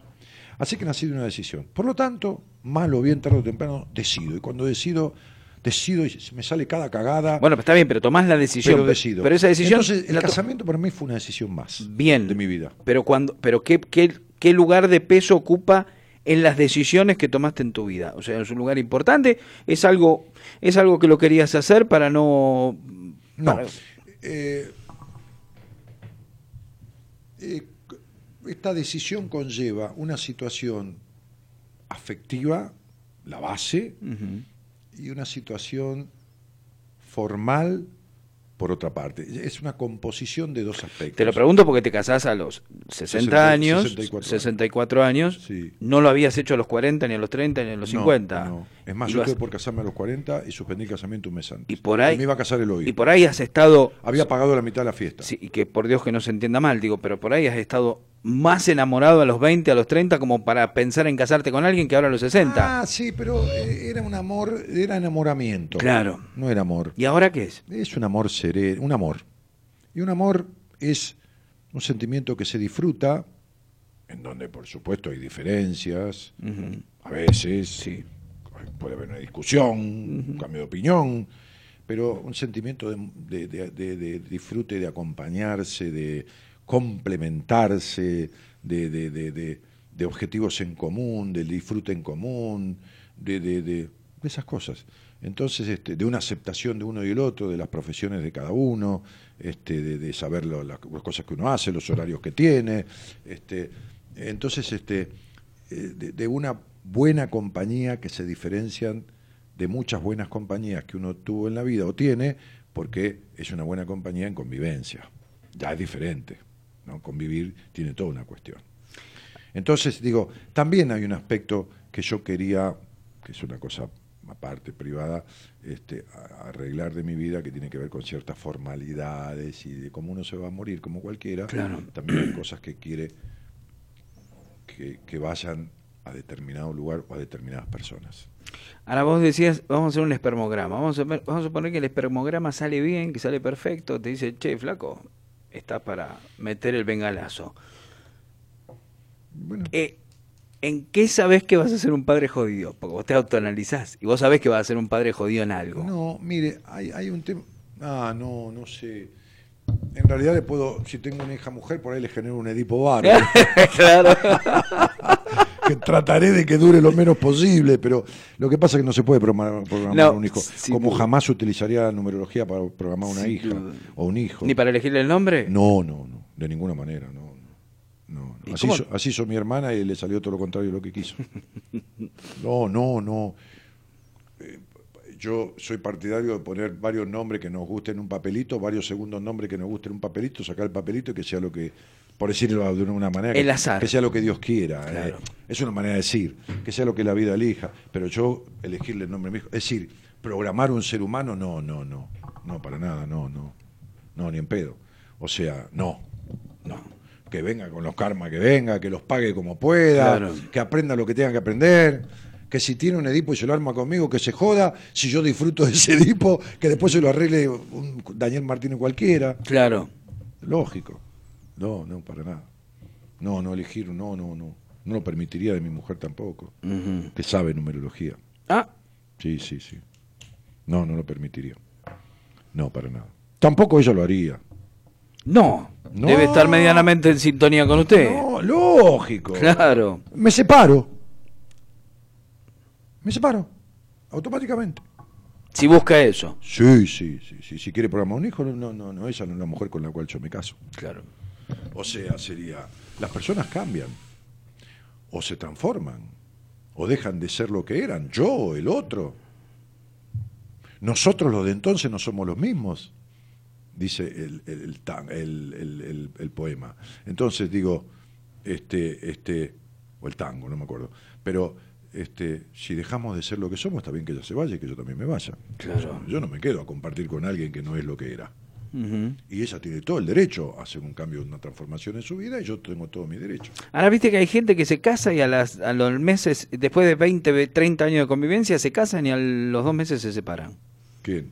No sé, hay pareja que le ha pasado. 20, 30 Un años de fútbol famoso estuvo ocho años de novio, amigo mío personal, goleador de la Libertadores, y se fue de luna miel y se separó cuando volvió. Claro. El otro día no sé qué, qué actor. Ah, este. ¿Cómo se llama este chico? El actor que se, que se separó a los cuatro días o cinco de haberse casado. No, no me acuerdo. No, es conocidísimo, famoso en Hollywood. Bueno, eh, ¿a vos qué te cambiaría la, la firma? ¿Eh? ¿Consideras que te puede cambiar algo la firma, el, el- Ya el firmé casamiento? yo. Usted ya firmó. No le Yo cambió firmé nada. el civil. Ya está. Psicológicamente no le, ca- no le cambió nada.